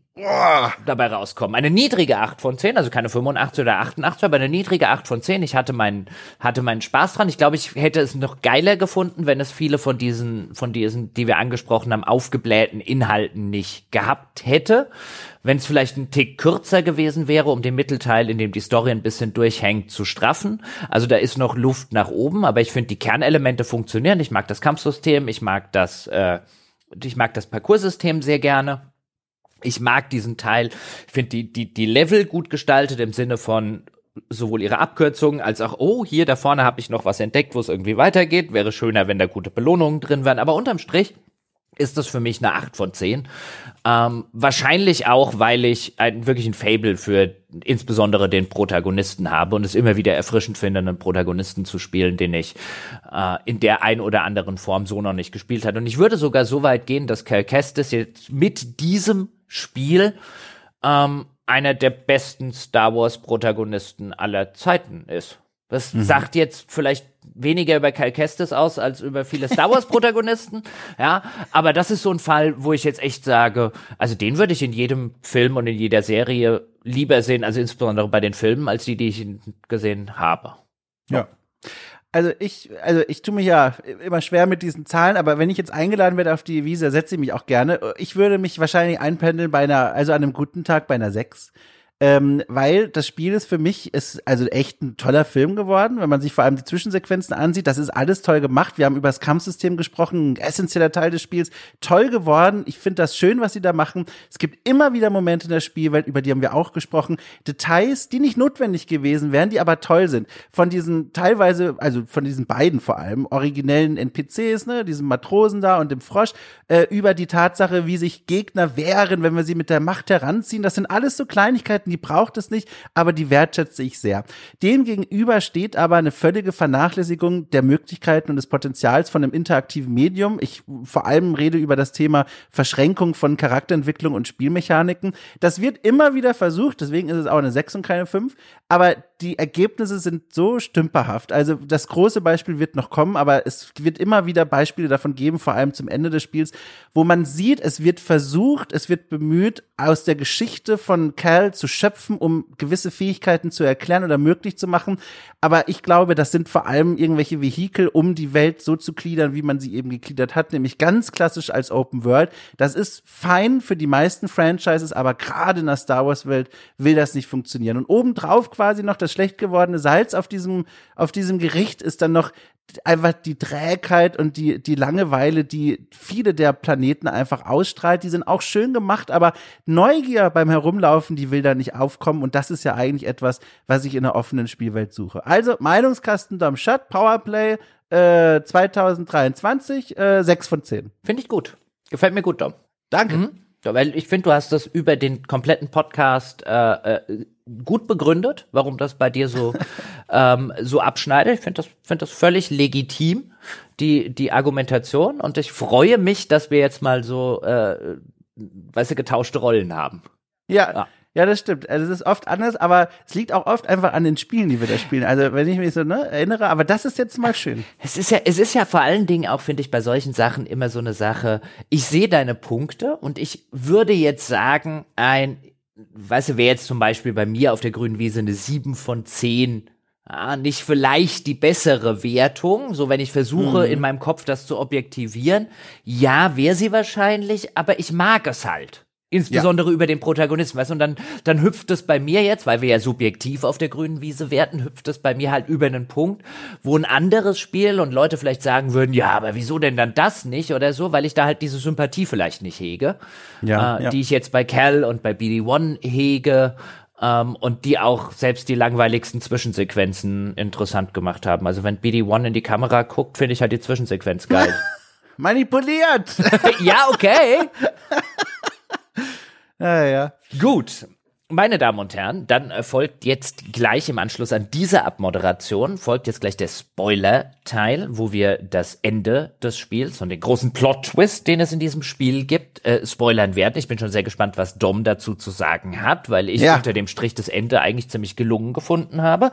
Mal gucken, ob er mich vom Gegenteil überzeugt. An dieser Stelle aber vielen Dank fürs Zuhören an die Menschen, die hier jetzt aussteigen und eine ganz große Bitte.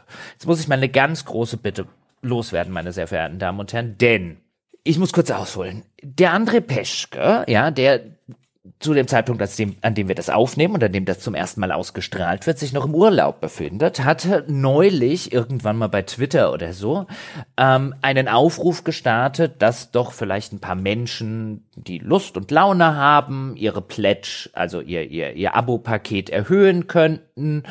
Ähm, und da kam mehr zustande, als als ich das das letzte Mal gemacht habe. Dom, das ist doch nicht okay, oder?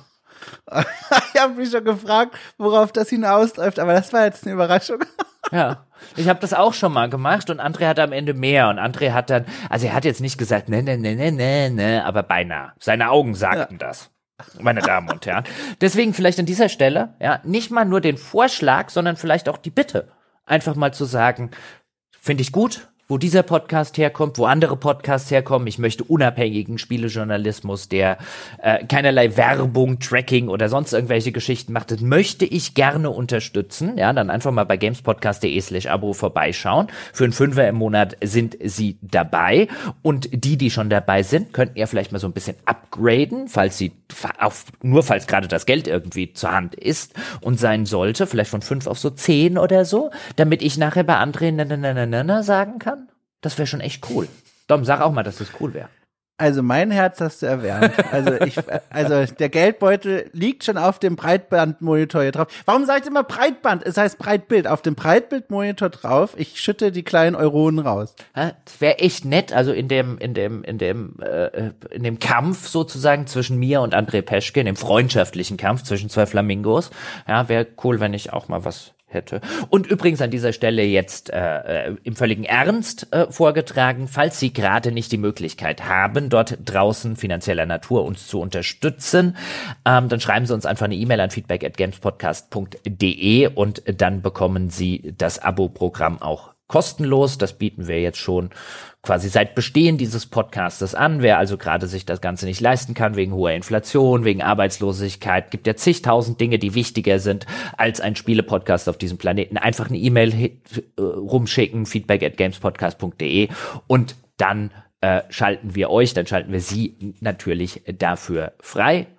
Und dann bleibt mir nur noch im André Peschke Gedächtnismonolog zu sagen, ja, schauen Sie im Weltbesten Spieleforum vorbei unter forum.de gamespodcast.de. Da können Sie mit uns über diese Folge, über andere Folgen, über alles, was relevant, wichtig oder interessant im Spielekosmos ist, sprechen. Ja, wir würden uns auch freuen, wenn Sie, nachdem Sie ja, uns Geld gegeben haben. Ja, das wäre cooler erster Schritt. Cooler zweiter Schritt wäre, wenn sie danach noch hingehen würden und würden eine verdiente Fünf-Sterne-Bewertung abgeben, vielleicht bei iTunes. Wie? Findest du, ich verlange zu viel, Dom? Nee, ich, ich, es klingt so, als wären da noch ein paar Punkte auf der Liste.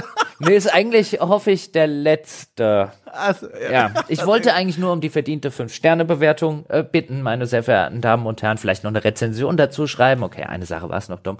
Ähm, äh, das hilft diesem Podcast sichtbar zu bleiben, neue Hörerinnen und Hörer zu gewinnen. Und ähm, dann bleibt mir an dieser Stelle nur noch zu sagen, äh, ich hoffe, es hat euch ein bisschen Spaß gemacht. Ja, und ich hoffe, Sie nehmen die Abmoderation hier nicht ganz so ernst. So ganz so ernst ist sie nämlich auch nicht gemeint, meine Damen und Herren. Wir hören uns nächste Woche wieder. Und bis dahin kommt jetzt der Spoiler-Teil. Spoiler. Ja, ach so, ist das mein Name oder? Ach so, äh, Entschuldigung. Hallo, herzlich willkommen. äh, ich habe gerade gedacht, schreibt er sich jetzt den Timecode auf oder was macht er denn? Naja, also herzlich willkommen jetzt äh, im, im, im, wie sagt man denn, im Real Talk Bereich dieses Podcasts. Äh, es wird jetzt ganz interessant. Im Grunde, also ich scroll hier gerade über mein Dokument und habe hier noch so viele Dinge, über die ich sprechen könnte. Ich sehe aber auch, wir sind langsam schon im Universum der Überlänge angekommen. Deswegen werde ich es mal vorschlagsweise kondensieren. Ich würde gerne erstmal mit was beginnen, was mir sehr gut gefallen hat. In diesem letzten, sage ich mal, Drittel, wo das Spiel ja auch nochmal seinen Charakter verändert. Wir haben es ja jetzt vorher schon erzählt. Äh, lange Zeit sehr Open World dick äh, viel Bewegung auf Planeten, ne, den, den Quests nachgehen, den optionalen Sachen und dann gegen Ende der Geschichte beginnt das Ganze anzuziehen. Plötzlich hat man fast das Gefühl, obwohl man das ja eigentlich gar nicht macht, man begibt sich in so einen Erzähltunnel rein und wird da mitgezogen wie von so einer Gondel, die richtig Fahrt aufnimmt. Es hat mir richtig gut gefallen und da gibt es vor allem einen Moment, den ich äh, aber eigentlich zwei, aber ein Moment, den ich vor allem mal kurz nennen will, ähm, der dreht sich um Boat. Darf ich das schon erzählen? Also irgendwie auflösen oder so? Ist das, darf ich das? Vielleicht sollten wir ganz kurz für die Menschen, die es auch nicht gespielt haben, dazu ja, hinleiten. Richtig. Lass mich das ganz kurz machen und dann gehört die Bühne dir, Dom. Ja. Und zwar stellt sich heraus, ja, wir haben ja, wir erinnern uns, die ganze Zeit diesen Kompass gesucht, der uns auf diesen sagenumwogenen Planeten Tennelor bringen sollte, haben dabei aus Versehen einen äh, uralten Jedi aufgeweckt, der sich dann natürlich als Sith entpuppt hat, der ebenfalls nach Tennelor äh, möchte. Äh, den besiegen wir dann, den vermeintlichen Oberbösewicht des Spiels, stellt sich dann raus, ja, wenn man, wenn das passiert, finde ich übrigens eine ganz coole Szene, dann gewinnen mhm. wir gegen den, dann bringen wir den um, dann mhm. ist es auch ziemlich deutlich, dass der jetzt weg ist, der Kerl. Und dann steht man so da, ja, aber hier ist doch noch Spiel zu haben. Ja, das ist doch jetzt, kann doch noch nicht fertig sein, stellt sich raus, ist auch noch nicht fertig, weil wir den eigentlichen Oberbösewicht des Spiels noch nicht getroffen, also getroffen haben wir ihn schon, aber wir wissen noch nicht, wer es ist, denn es stellt sich raus, dass Boat, unser guter ja. Kumpel, ein Verräter des Imperiums ist und äh, für den imperialen Geheimdienst arbeitet und quasi alles, was wir rausgefunden haben, schon dem imperialen Geheimdienst gesteckt hat und er das einfach macht, weil er sich dadurch für seine Tochter ein besseres Leben erwartet und jetzt für sich die Möglichkeit gesehen hat, durch diesen Kompass und diesen Schlüssel zu diesem Planeten Tennelor, auf den man sonst eben nicht kommt, wenn er da einfach mit seiner Tochter hin kann, ja, ohne uns und vor allen Dingen auch ohne das Imperium, für die er gerade arbeitet, ja, dann kann ja seine Tochter in Frieden dort aufwachsen und deswegen begeht er sozusagen die familiär egoistische Tat, uns äh, äh, ja, uns hinters Licht geführt zu haben, schon die ganze Zeit. Und hier jetzt ganz konkret zu sagen, der Schlüssel gehört jetzt mir und ich mache ab nach Tennelor. So, äh, vielen Dank erstmal für die Herleitung. Es war ein Twist. Ich sah ihn nicht kommen. Ich sah ihn nicht kommen. Er war für mich tatsächlich vollkommen überraschend. Er war für mich ähnlich überraschend äh, wie ein ganz ähnlicher Twist in God of War Ragnarok. Und deswegen würde ich gerne ab sofort etablieren für Twists dieser Art den sogenannten Ragnarök-Moment, weil das passt nämlich auf doppelte Weise. Er spielt nicht nur an auf, also der Begriff auf das God of War Ragnarök-Ding, sondern vor allem, es passt auch noch in der Hinsicht, Ragnarök, ne, Weltenbrand, die eigene Vorstellung von der Spielwelt wird auf Mark und Bein erschüttert. Durch diesen einen Twist. Passt wunderbar, möchte ich gerne unterschreiben. Ragnarök-Moment. So, also mein Ragnarök-Moment des Spiels war das, als Boat sich ganz kurz schon verriet, und das fand ich ja fast schon wieder genial, es gibt diesen Moment, wir stehen in der Basis rum, äh, unserem Wohlfühlort und alles scheint geklärt und dann aber kommt die Durchmeldung, alles klar, Imperium hat uns gefunden, so eine kleine Anspielung auf hier äh, einen der alten Star Wars Filme, als es den, auf den, den, Kampf auf Hoth gab, auf dem Eisplaneten, da gab es eine ganz ähnliche Szene. Und da gibt's eine Kameraeinstellung und das fand ich wirklich gut gemacht. Man sieht, alle sind panisch und überrascht und irritiert und Bo dreht sich zur Kamera hin und an der Kamera vorbei und hat dabei ein völlig abgeklärtes mhm. Gesicht. Und man sieht es wirklich mhm. nur ein mhm. Frame lang, Jochen. Mhm. Und ich dachte mir, Gänsehaut. Ja. Ich, ich, das ist wie so ein Aufschlag für, für einen Tennisball. Du siehst, also eine Sekunde später kommt der Twist ausformuliert, aber es wird hier angedeutet in dem einen Frame. Und dann dachte ich mir, Chapeau, das wäre nicht notwendig gewesen, haben sie aber gemacht. Da können wir ganz kurz verharren, das fand ich toll. Es war super gemacht und da musste ich auch dran denken, ich glaube, ich habe es das letzte Mal bei Last of Us 2 gesagt, was, was Spiele halt ähm, mittlerweile können, aufgrund des technischen Fortschritts, ja ja, ist, sie können mir ein Gesicht zeigen und das ist ja. nicht irgendwas in Stein gemeißeltes, Statuenhaftes oder Uncanny Valley oder sonst irgendwas, sondern sie können mit genau solchen Momenten operieren. Da saß ich auch da und habe gedacht, Bo, du Sau. Ja, also ich habe geschrien. Und jetzt kommt ja eigentlich noch die Krönung von all dem. Dann beginnt eine Verfolgungsjagd. Wir, wir jagen ihm hinterher. Er hat diesen wichtigen Gegenstand in seinem Besitz. Wir stellen ihn schließlich erfolgreich fernab der Basis, haben uns weit rausgewagt. Dann kommt es zum Kampf. Wir stürmen auf ihn zu und denken uns noch, ich zumindest dachte es, naja, also am Ende hat er auch nur einen Blaster in der Hand. Da haben wir schon schlimmere Sachen erledigt. Und was passiert? Er streckt die Hand aus und wir werden zurückgeschleudert. Und in dem Moment wird Cal und uns vom Bildschirm klar, verdammt nochmal, der Typ ist ein Jedi oder womöglich ein Sith, weil er holt sein Lichtschwert raus und es ist eine rote Farbe, das ist quasi der Personalausweis dieses Universums, das uns sagt, das ist ein Böser. Und dann gab es den eigentlich schönsten Moment für mich im ganzen Spiel, weil hier Dinge zusammenkamen, von denen ich nicht dachte, dass sie überhaupt zusammenkommen werden. Wir stehen vor Boat und er hält in der einen Hand das Lichtschwert mit roter Klinge und in der anderen Hand den Blaster. Und wir verstehen plötzlich, was er vor zu diesem Zeitpunkt 22 Spielstunden meinte, als er uns genau diesen Kampfstil beigebracht hat und gesagt hat, hey, die Zeiten haben sich geändert, die alten Werte, die zählen heute nichts mehr. Und das war für mich, ich habe jetzt schon wieder Gänsehaut, wie George Lucas sagen würde, it rhymes, it's like poetry. Das ist eine, ja. eine Anspielung auf die ersten Spiele. Also man könnte fast denken, sie haben diese Kampfklasse nur einprogrammiert, ohne am Ende darauf anspielen zu können. Wahrscheinlich nicht, aber das war so eine schöne Klammer. Ich bin durchgedreht. Das war so ein toller Moment. Also wirklich Kussmund. Schön. Der, der, der ganze Twist, so wie er äh, quasi wow. ab dem Twist funktioniert, ist super gemacht. Also Wahnsinn. auch mit der Blaster-Szene, die du schon sagst. Auch, dass wir quasi nicht die Lichtschwertszene, was in George Lucas hätte mir wahrscheinlich erzählt, weil er nicht zu sonderlich subtilen Erzählweisen äh, geneigt war. Ein das Lichtschwert fährt aus, rote Klinge, oh böse. Und wie du es so schön gesagt hast, also sie machen es erst mit diesem, es ist auch nicht sonderlich subtil, weißt du, aber in dem Moment, wo du da stehst und er diesen, diesen, diesen Machtpush macht und du dann, ja. oh fuck, Jedi. Und zwar ohne rotes Lichtschwert, dieser Moment der ja. Erkenntnis. Zumindest ein bisschen ja. subtiler als das, was vielleicht ein George Lucas machen würde. Die ganze Szene funktioniert äh, toll. Auch, auch ganz kurz dann sozusagen erklärt ein, weißt du, wenn unser Protagonist dann irgendwie blöd guckt oder so, wie, wie, du bist auch ein Jedi und so, glaubst du, bist der Einzige, der überlebt hat, oder was? Ja, ich habe halt gemacht, was nötig ist, um zu überleben und für meine Tochter ein Überleben äh, zu sichern. Dann gibt's ja auch diesen, äh, wie ich finde, ganz gelungenen, auch nicht sonderlich subtilen Dialog, äh, wo dann unser Protagonist dem Boat sagt, du bist ein Monster und er antwortet mit, nee, ich mhm. bin ein Vater. Mhm, ja. äh, der auch funktioniert. Mein, mein einziges, allerdings nicht ganz kleines Problem mit dem Plot-Twist ist halt, dass sie, ich habe das vorher, glaube ich, schon mal erwähnt in unserer allgemeinen Diskussion, sie scheinen zehn Minuten vor dem Plot-Twist verstanden zu haben, dass die Beziehung zwischen Boat und unserem Protagonisten noch nicht kumpelhaft genug ist, damit dieser mhm. Plot-Twist so richtig reinhaut. Und dann machen sie halt so ein paar Szenen, dann umarmen sie sich, hier my best buddy, hier und da, die plötzlich ein bisschen aus heiterem Himmel kommen, einfach weil sie selber merken, ähm, dass sie den, den Twist nicht gut genug etabliert haben. Und das ist so ein, das ist jetzt gemein, dass ich das dem Spiel nachsage, weil es so ein typisches Spieleproblem ist. Wenn wir uns jetzt überlegen, weißt du, in der, in der Fiktion, was sind denn geile Plot-Twists? Ja, und da könnte, würde man jetzt, bis auf vielleicht die letzte Staffel oder sowas, sowas wie Game of Thrones nennen als Beispiel. Aber der George Martin in der, in der Buchvorlage, der hat einige dieser Twists halt schon angelegt, irgendwo im ersten Roman. Und irgendwann kommt der Payoff im dritten oder im vierten Roman. Und dann bist du so investiert in die Figuren, auch emotional investiert, du bist investiert in den Plot und, und, und, und, und, dass der Plot-Twist halt richtig, richtig reinhaut, wenn sich irgendwie jemand zum Beispiel als Verräter zu erkennen gibt.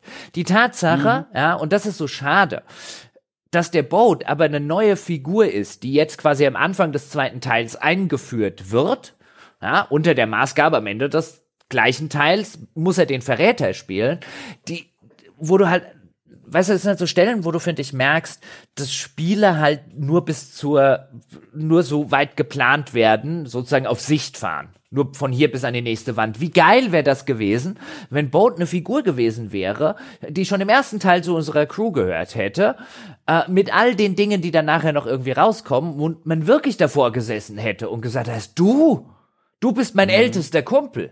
Ja, aber stattdessen sagt mir das Spiel, ist nur dein bester Kumpel in den letzten fünf Jahren, die du aber nicht gespielt und nicht gesehen hast. Die sind einfach vergangen ja. seit dem letzten Teil. Und da, da lassen Spiele zu häufig was liegen. Oder ich meine, der zweite, also ich bin voll bei dir und noch obendrauf, was es noch schlimmer macht eigentlich, das Verfehlen hier, äh, man hat ja auch alle Werkzeuge, um im zweiten Teil das angemessen nachzuholen. Dann gib ihm doch einfach eine Missionsreihe, die vielleicht auch gar nicht optional ist, wo du irgendwann mal im Laufe dieser vielen, vielen Spielstunden der Hauptstory äh, mit ihm losgehen musst und nicht nur, wie es ja ist, ab und zu mal ist er dein Begleiter, taucht dann an schwierigen Abgründen auf und schießt dir ein Loch in die Wand, dass du durchgehen kannst, sondern wirklich Geschichten, die auch relevant sind, dass die beiden Charaktere zusammenkommen. Aber ich glaube, da war, wenn's, also ich meine, das ist ja keine geniale Idee, darauf kann man ja kommen. Ich schätze mal, dafür war keine Zeit, kein Budget, kein Raum mehr übrig in der Entwicklung, weil das ist natürlich sehr viel aufwendiger, als verschiedene Zwischensequenzen reinzupacken und zu sagen, so, alles klar, wir haben jetzt gesagt, ihr seid Brüder fast schon im Geiste. Das Spiel macht ja sogar das alles noch schlimmer, indem sie den Charakter manchmal einfach rausnimmt, außerhalb von unserer Sichtlinie. Zu Beginn des Spiels, als wir äh, in dieser Basis ankommen, die wir dann später in dieser von uns beschriebenen Szene verteidigen müssen, da gibt's einen Moment, der auch für Boat eigentlich völlig untypisch fast schon ist, so wie wir ihn bisher kennengelernt haben. Da heißt es nämlich, als wir so einen äh, ziemlich zerstörten Kompass, diesen besonderen Gegenstand anbringen, dass einer der überlebenden alten Jedi sagt, alles klar, ich bin der klügste Kopf hier, ich bin euer Ingenieur, ich gu guck mir das mal an. Und dann sagt der von alleine, ich bräuchte einen Gehilfen. Boat. Willst du mir nicht helfen, dieses Artefakt aus alten Jedi-Tagen zu entschlüsseln? Und Boat sagt, na klar das mache ich. Und ich denke mir, Moment mal, du warst doch bisher etabliert als dieser hitzköpfige Rugby-Spieler, der mit seinen zwei Blastern da um sich schießt und so ein, so ein, so ein tollkühner Kerl mit seiner Tochter ist. Warum bist du denn jetzt plötzlich hier die wissenschaftliche Hilfskraft von dem Jedi da? Und das ergab gar keinen Sinn. Und das macht's ja noch schlimmer, weil er wird aus unserer Sichtlinie genommen und wir können keine Verbindung weiter zu ihm aufbauen. Und das war einfach nicht gut gemacht. Und ich glaube, ich wette, weil das ist wie gesagt kein genialer Einfall, da fehlte einfach der Raum in der Produktion, um das angemessen zu machen. Möglich, ja. Ähm, vielleicht mal, um ganz kurz den, den Plot weiter und zu Ende zu spinnen. Ähm, Boat betrügt uns, Boat hat uns offensichtlich das Imperium auf den Hals gehetzt. Dann kommt eine relativ, wie ich finde, ganz coole Sequenz, in der wir nicht mehr Cal Kestis spielen, sondern Seer, also seine Jedi-Meisterin, die auf diesem Planeten, äh, äh, auf dem wir uns da gerade befinden, auf dem Wüstenplaneten, so eine Art ja, neue Jedi-Order versucht hat, so, zumindest im ganz Kleinen ein bisschen, bisschen aufzubauen. Und die spielen wir dann in ihrem aussichtslosen Kampf äh, gegen die ganzen imperialen Truppen, also diesen, dieser Wechsel des, des spielbaren Protagonisten. Ich finde ihn ganz interessant. Sie kämpft dann am Ende gegen Darth Vader, kriegt gegen Darth Vader aufs Maul ähm, und stirbt. Ähm, und danach finden wir sozusagen raus als als relativ verzweifelter, äh, verbitterter Cal Kestis. Wir sind halt gerade noch mal entkommen, weil uns Seer gerade den Hintern gerettet hat und sozusagen das Imperium auf sich gezogen hat, während wir entkommen äh, konnten. Wir finden dann raus, wo sich Bode aufhält, nämlich auf einem Planeten unter Imperiumskontrolle. Ähm, der halt dem, dem imperialen Geheimdienst unterstellt ist, offensichtlich äh, hat er dort seine Tochter umgebracht, äh, untergebracht, nicht umgebracht, sorry, untergebracht wollte ich sagen. Ähm, äh, und will die jetzt anscheinend dort rausholen und dann kommen wir noch rechtzeitig an, um quasi auch die, die junge Tochter und die kleine Tochter, so ein achtjähriges Mädchen würde ich schätzen, von Boat kennenzulernen. Ähm, dann lässt Boat uns da aber mehr oder weniger stehen und begibt sich nach Tennelore, wir dann hinterher auch nach Tennelore und dort kommt es zum großen Endkampf zwischen ich überspringe jetzt ein paar weniger ja. relevante Details. Und da kommt es zum großen Endkampf zwischen uns und Bode. Ähm, Im Laufe dessen uns das Spiel sagt, in einer Sequenz müssen wir eine Tastenkombination drücken. Da sagt das Spiel Embrace the Darkness, ja, also umarme die Dunkelheit, also die dunkle Seite der Macht. Ähm, dadurch, dass wir eben diese Tastenfolge gedrückt haben, ähm, schaffen wir es dann, uns einen Vorteil gegenüber Boat zu sichern und am Ende in einer Cut-Sequenz, die wir nicht beeinflussen können, erschießt äh, unser Protagonist, der Cal, den Boat mit einem Blaster oder er schießt ihn an, um ihn am Ende ja. noch hinzurichten. Ja. Und jetzt ist in dies, diesem Teil, den ich jetzt geschildert habe, ist bestimmt was dabei, was dich total abgefuckt hat. Da warte ich jetzt schon die ganze Zeit drauf, Dom. Ja, ich sehr gerne. Ich also boah, so viel, was man da noch erzählen kann, auch auf dem Weg zu diesem großen Abfuck-Moment. Nochmal so viele schöne kleine Details. Nur eine Sache, als man als diese Jedi-Meisterin spielt, kurzer Perspektivenwechsel erlebt. Der Kampfstil von ihr ist nochmal ein eigener. Und das sind ganz fließende Bewegungen, wie eine Tänzerin. Und das ist kein Zufall, sondern wir lernen ja in der Geschichte, sie kommt noch aus einer Zeit, in der man das richtig im Tempel gelernt hat. Also sie ist nochmal ordentlich ausgebildet worden von einem Meister. Und man merkt das. Ihr Kampfstil man merkt, ist sophisticated. Der ist auf eine Weise äh, äh, ästhetisch und gleichzeitig effektiv, wie Cal es nie erreichen wird. Und allein durch diese Nuancen wird nochmal klar gemacht, sie kommt aus einer anderen Zeit. Aber nur so viel dazu. Genau, der große Moment, der für mich nochmal, also eigentlich nur eine Krönung war von, von vielen Niederlagen, die vor allem die Verschränkung von Spielmechanik und Geschichte erleiden musste, äh, war hier nochmal die Krönung. Und zwar genau dieser Moment, als gesagt wird, embrace the dark side oder wie das heißt. Ähm, in der, in der Dramaturgie, in dem ersten Moment ergibt das total Sinn. Cal ist wirklich an den Rand seiner Kräfte gekommen. Es wurde auch vorher immer wieder etabliert und gesagt, das ist eine Versuchung, die in ihm wohnt, wie in vielen Menschen. Deswegen ist ja auch die Star Wars Geschichte so nachvollziehbar für so viele Menschen und faszinierend, weil es geht auch um diese Versuchung, Wut nachzugeben, Verzweiflung, nicht zu versuchen, mehr an das Gute im Leben zu glauben, sondern sich diesem die dunklen Gefühlen hinzugeben. Das ist ein Thema, das wird hier aufgegriffen und dann auch in eine Spielmechanik übersetzt. Erstmal mega geil.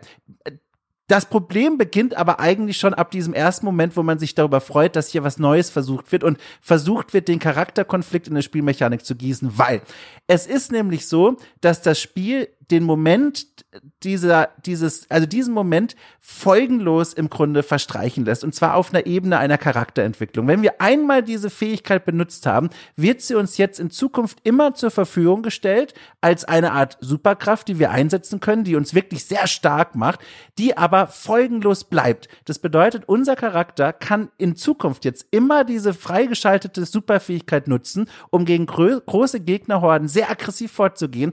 Es bleibt aber ohne Reflexion. Es gibt einmal in der Geschichte den Moment gegen Ende, wo dann Cal in der Zwischensequenz sagt, hey, ich war kurz davor, mich selbst zu verlieren. Ich habe da große Angst davor. Dann wird er aufgefangen mit seinen Sorgen und es heißt dann sowas wie, du wirst das schon schaffen, du wirst deinen Weg gehen und wenn dich doch die Gefühle wieder übermannen, dann sprich mit mir, sagt so eine sehr nahestehende Person für ihn.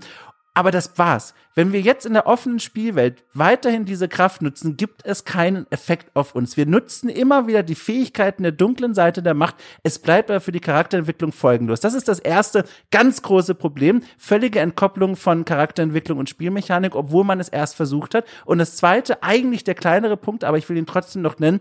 Wir sind alternativlos. Als uns im ersten Moment diese Fähigkeit gezeigt wird und gesagt wird, wir müssen jetzt diese Fähigkeit offenbar nutzen, um die Gegnerhorden zu besiegen, besiegen, haben wir keine Möglichkeit, uns zu weigern und quasi Cal treu zu bleiben und zu sagen, nein, die Versuchung ist da, für uns Spieler auch. Das Spiel sagt, es wäre so viel einfacher, wenn du diese Fähigkeit nutzen würdest. Nein, wir wollen es alleine lösen. Das ist aber nicht möglich, weil das sind Horden von Gegnern, die wir so im Spiel noch nicht erlebt haben. In einer Stelle schnetzeln wir uns durch einen Hangar voller, also ich 50 oder mehr Gegner. Das ist nicht machbar, außer im Story-Modus und damit effektiv nicht so, wie das Spiel gemeint ist in dem Moment. Man muss diese dunkle Fähigkeit benutzen. Und das finde ich ist nicht durchdacht, weil wir geben dem Charakter keine Möglichkeit, sich so zu entwickeln, wie er eigentlich will, sondern wir lernen diesen Moment als neue Superkraft kennen, die wir in Zukunft folgenlos benutzen können. Und das finde ich ist ein Fiasko, wenn es darum geht, Spielmechanik und Charakterentwicklung zusammenzubringen. Und ich kann darüber leider nicht hinwegsehen. Hm, ich sehe deinen Punkt. Ich würde sagen, aus genau den genannten Gründen und aus auch aus dem Grund, dass wir uns nicht weigern können, sie zu benutzen, finde ich sie, finde ich das ganze Ende sehr, sehr stark, was die Figur des Cal Kestis angeht und wie sie sich entwickelt. Ich stimme dir insofern vollkommen zu, dadurch, dass dich das Spiel nach der Story nochmal in die, in die Welt hinauslässt und jetzt erkunde nochmal und dann sozusagen mhm. keinerlei Kontext mehr für die Fähigkeit liefert, die du dann, ähm, wie du ja gesagt hast, konsequentlos anwenden kannst. Das ist halt dämlich, aber wahrscheinlich halt der Sache geschuldet, dass man halt nach dem Spiel dem Spieler noch die Möglichkeit geben will, oder nach der Story das Spiel weiterzuspielen, was ich jetzt nicht gemacht habe. Aber ich fand genau diesen Aspekt, dass du nur durchkommst, nur an diesen Punkt kommst, wenn du dich der dunklen Seite der Macht hingibst und dass ja. ich da gar keine andere Option habe, weil ich spiele hier halt nicht mich in irgendeinem Jedi-Reich oder in irgendeiner Science-Fiction-Geschichte, sondern ich spiele Cal Kestis. Ähm, und, und wie sie auch darstellen, dass sich dann in diesem Endkampf mit Boat ähm, die dunkle Seite umarmen muss. Das ist jetzt spielerisch nicht irgendwie toll gelöst. Ähm, aber die, die, die, diese ganze Sequenz, ja, wie, wie aus dem ultra guten Cal Kestis, äh, jemand wird, aus durchaus nachvollziehbaren Gründen, wegen Verrat und die Leute sind gestorben und der ist gestorben, der wichtig war, ähm, dass, dass sozusagen Cal für sich an so einen, so einen Breaking Point kommt, also an, an so einen Punkt, wo er kurz davor ist, innerlich, seelisch zu, zu zerbrechen und dann komplett empfänglich ist für eben diese dunkle Seite der Macht. Ich finde, das stellen sie schön dar. Und sie machen es ja auch konsequent, wie ich finde, bis zum Ende. Nämlich es ist ja nicht nur so, dass du dann in dieser Aktion im Bosskampf mit äh, Boat, äh, wenn du die Dunkelheit umarmst, ihn irgendwie niederschießt. Dann lebt er ja noch. Aber was Cal danach macht, ist, er exekutiert ihn mit dem Blaster. Und zwar mit dem Blaster. Und nicht mhm. mit dem Lichtschwert. Also der liegt wehrlos vor ihm am Boden und Cal exekutiert ihn. Uh, und dann gibt es noch eine Stelle, nachdem, und da würde mich jetzt deine Lore-Kenntnis interessieren, ja. ähm, nachdem Cal den Boat umgebracht hat, also der Endkampf ist vorbei, jetzt kommen noch ein paar äh, äh, Abschlusszwischensequenzen, geht Cal irgendwann hin und nimmt das Lichtschwert von Boat, das rote Lichtschwert von Boat und macht es an. Mhm. Und bei Cal leuchtet es auch rot.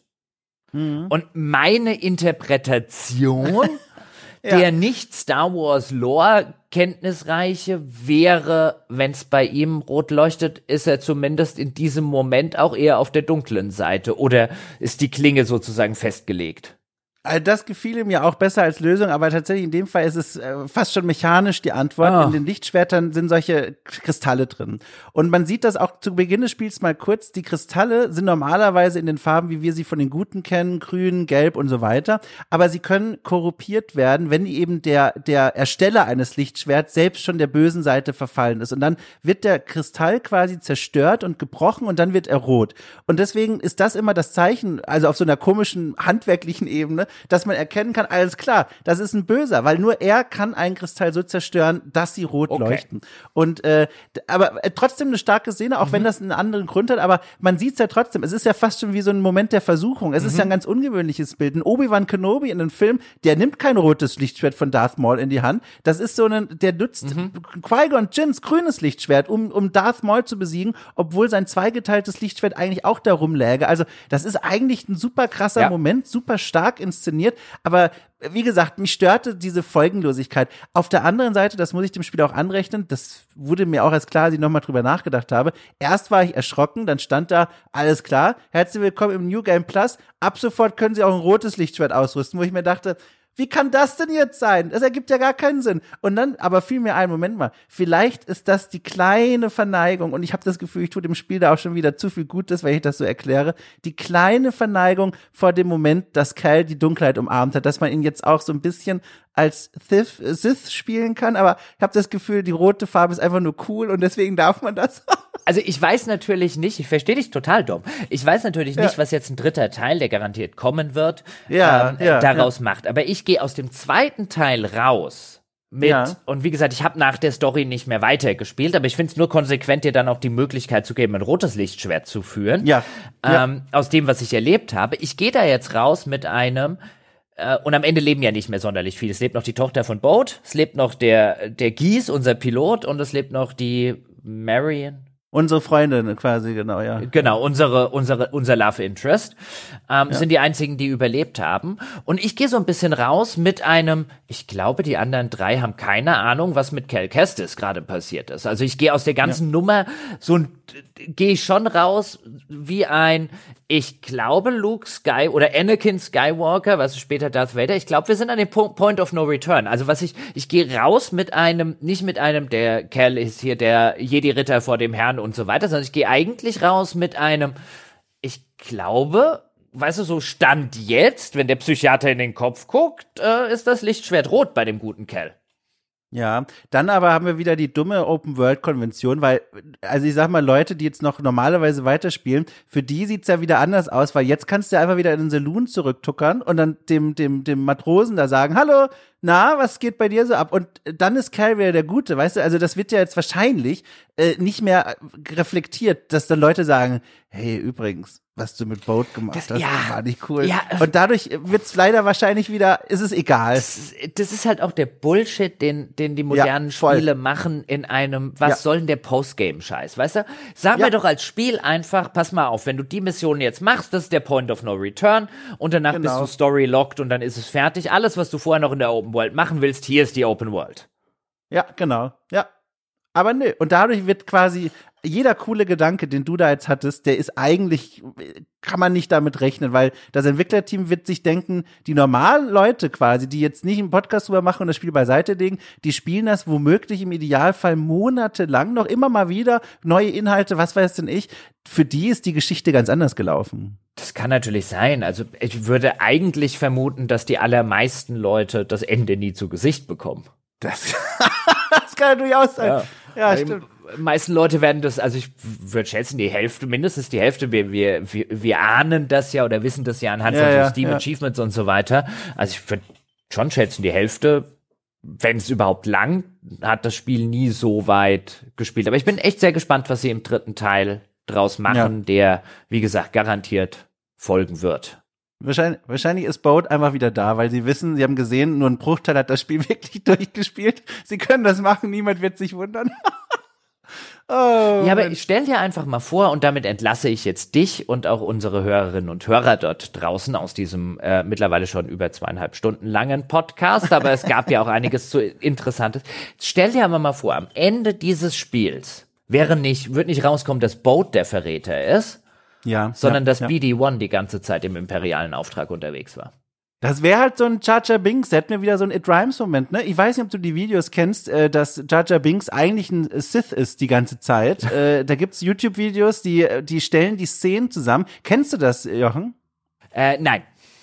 Um Gottes Willen. Okay, einen Satz noch dazu, dann sind wir wirklich fertig. Wirklich nur einen Satz, ich bemühe mich ganz schnell. Das ist so faszinierend. Es gibt in Star Wars Episode 1 vor allem, der taucht ja auch in 2 und 3 noch auf, gibt es Szenen, die sind höchst verdächtig. Da passieren Dinge, wo äh, später Leute auf YouTube dann Videos gemacht werden, die man am besten für die Stimmung nachts um drei anguckt, weil es so ganz gruselig auch erzählt ist mit so einer Geisterstimme, wo Jar Jar Binks offenbar die Macht benutzt, um bestimmte Gegenstände zu bewegen oder manchmal die vierte Wand durchbricht und direkt in die Kamera schaut. Und jetzt muss man sich ja dran erinnern, Jar Jar Binks ist eine animierte Figur. Klar, es gibt einen Schauspieler, aber die Gesichtsanimation, die Mimik, das ist animiert. Da saßen Leute vor dem Schnittprogramm, haben gesagt, so, wir lassen den jetzt diabolisch in die Kamera ein Frame lang schauen und dann tut er wieder so, als wäre da nichts. Und das sind Momente, dass Leute dann zum Anlass genommen haben und gesagt haben, der ist die ganze Zeit ein Sith und äh, das war der eigentliche Plan, Jar Jar als This, oh mein Gott, als Bösen zu etablieren. Und dann gibt's ja auch noch dieses berühmte Zitat von George Lucas in einem der Produktionsvideos, die man sich übrigens auch auf YouTube angucken kann. Sagt er einmal, als er auf Jar Jar auf dem Storyboard draufklopft, sagt er, Jar Jar is the key. Jar Jar ist der Schlüssel. Er ist die Grundlage des Konflikts. Er bringt ja auch später die Republik tatsächlich zu Fall, indem er dieses Votum da einbringt. Aber das führt zu weit. Jedenfalls, das ist auch eine Theorie. Ich wäre offen dafür. Das ist alles, was ich sagen will. Oh boy ja, ja. Das ist ein tiefer Brunnen, in dem man da fällt. ja, offensichtlich. Ja. Aber ich hätte jetzt, weißt du, ich sagte das jetzt bei BD1 so, aber wenn du das wirklich so machen würdest, also mit einer Figur, die mich seit dem ersten Teil begleitet, mit der ich quasi eine symbiotische Beziehung habe, der Plot-Twist wäre halt so viel besser. Ja, aber auch. Jetzt stell dir das vor, weißt du, wenn am Ende BD hüpft, läuft von deiner Schulter runter, läuft vor dich, guckt dich aus seinen großen äh, Roboter-Kuller-Augen an, düt, düt, ja, und, und, und Cal Kestis ist völlig entsetzt. So, BD, was ist da los? Und, und so weiter. Und stellt sich raus, der war die ganze Zeit im imperialen Auftrag unterwegs und mag dich eigentlich gar nicht. BD ist übrigens fast Boat, ne? Fehlen nur zwei Buchstaben. Ich will nur sagen, der, will nur sagen, der Effekt davon, jetzt einfach nur beispielhaft, will ich sagen, dass, ja. dass du das machen musst, aber der Effekt davon, da hätten Leute nicht davor gesessen, hätten gesagt, oh, Boat, da hätten Leute davor gesessen, wie bei der Red Wedding von äh, George Martin. Wir werden darauf zurückkommen. In wahrscheinlich drei Jahren, wenn das nächste Spiel rausgepumpt wurde, sprechen wir drüber. Meine Damen und Herren, damit haben wir jetzt genug gesprochen über dieses Spiel, über Jedi Survivor. Nochmal vielen Dank fürs Zuhören. Nochmal vielen Dank an alle, die an diesem Spoiler-Teil dran geblieben sind. Ich hoffe, es hat ein bisschen Freude gemacht und ich äh, habe jetzt definitiv mit dem Mund fusselig geredet. Der Dom bestimmt auch. Wir hören uns nächste Woche wieder. Bis dahin.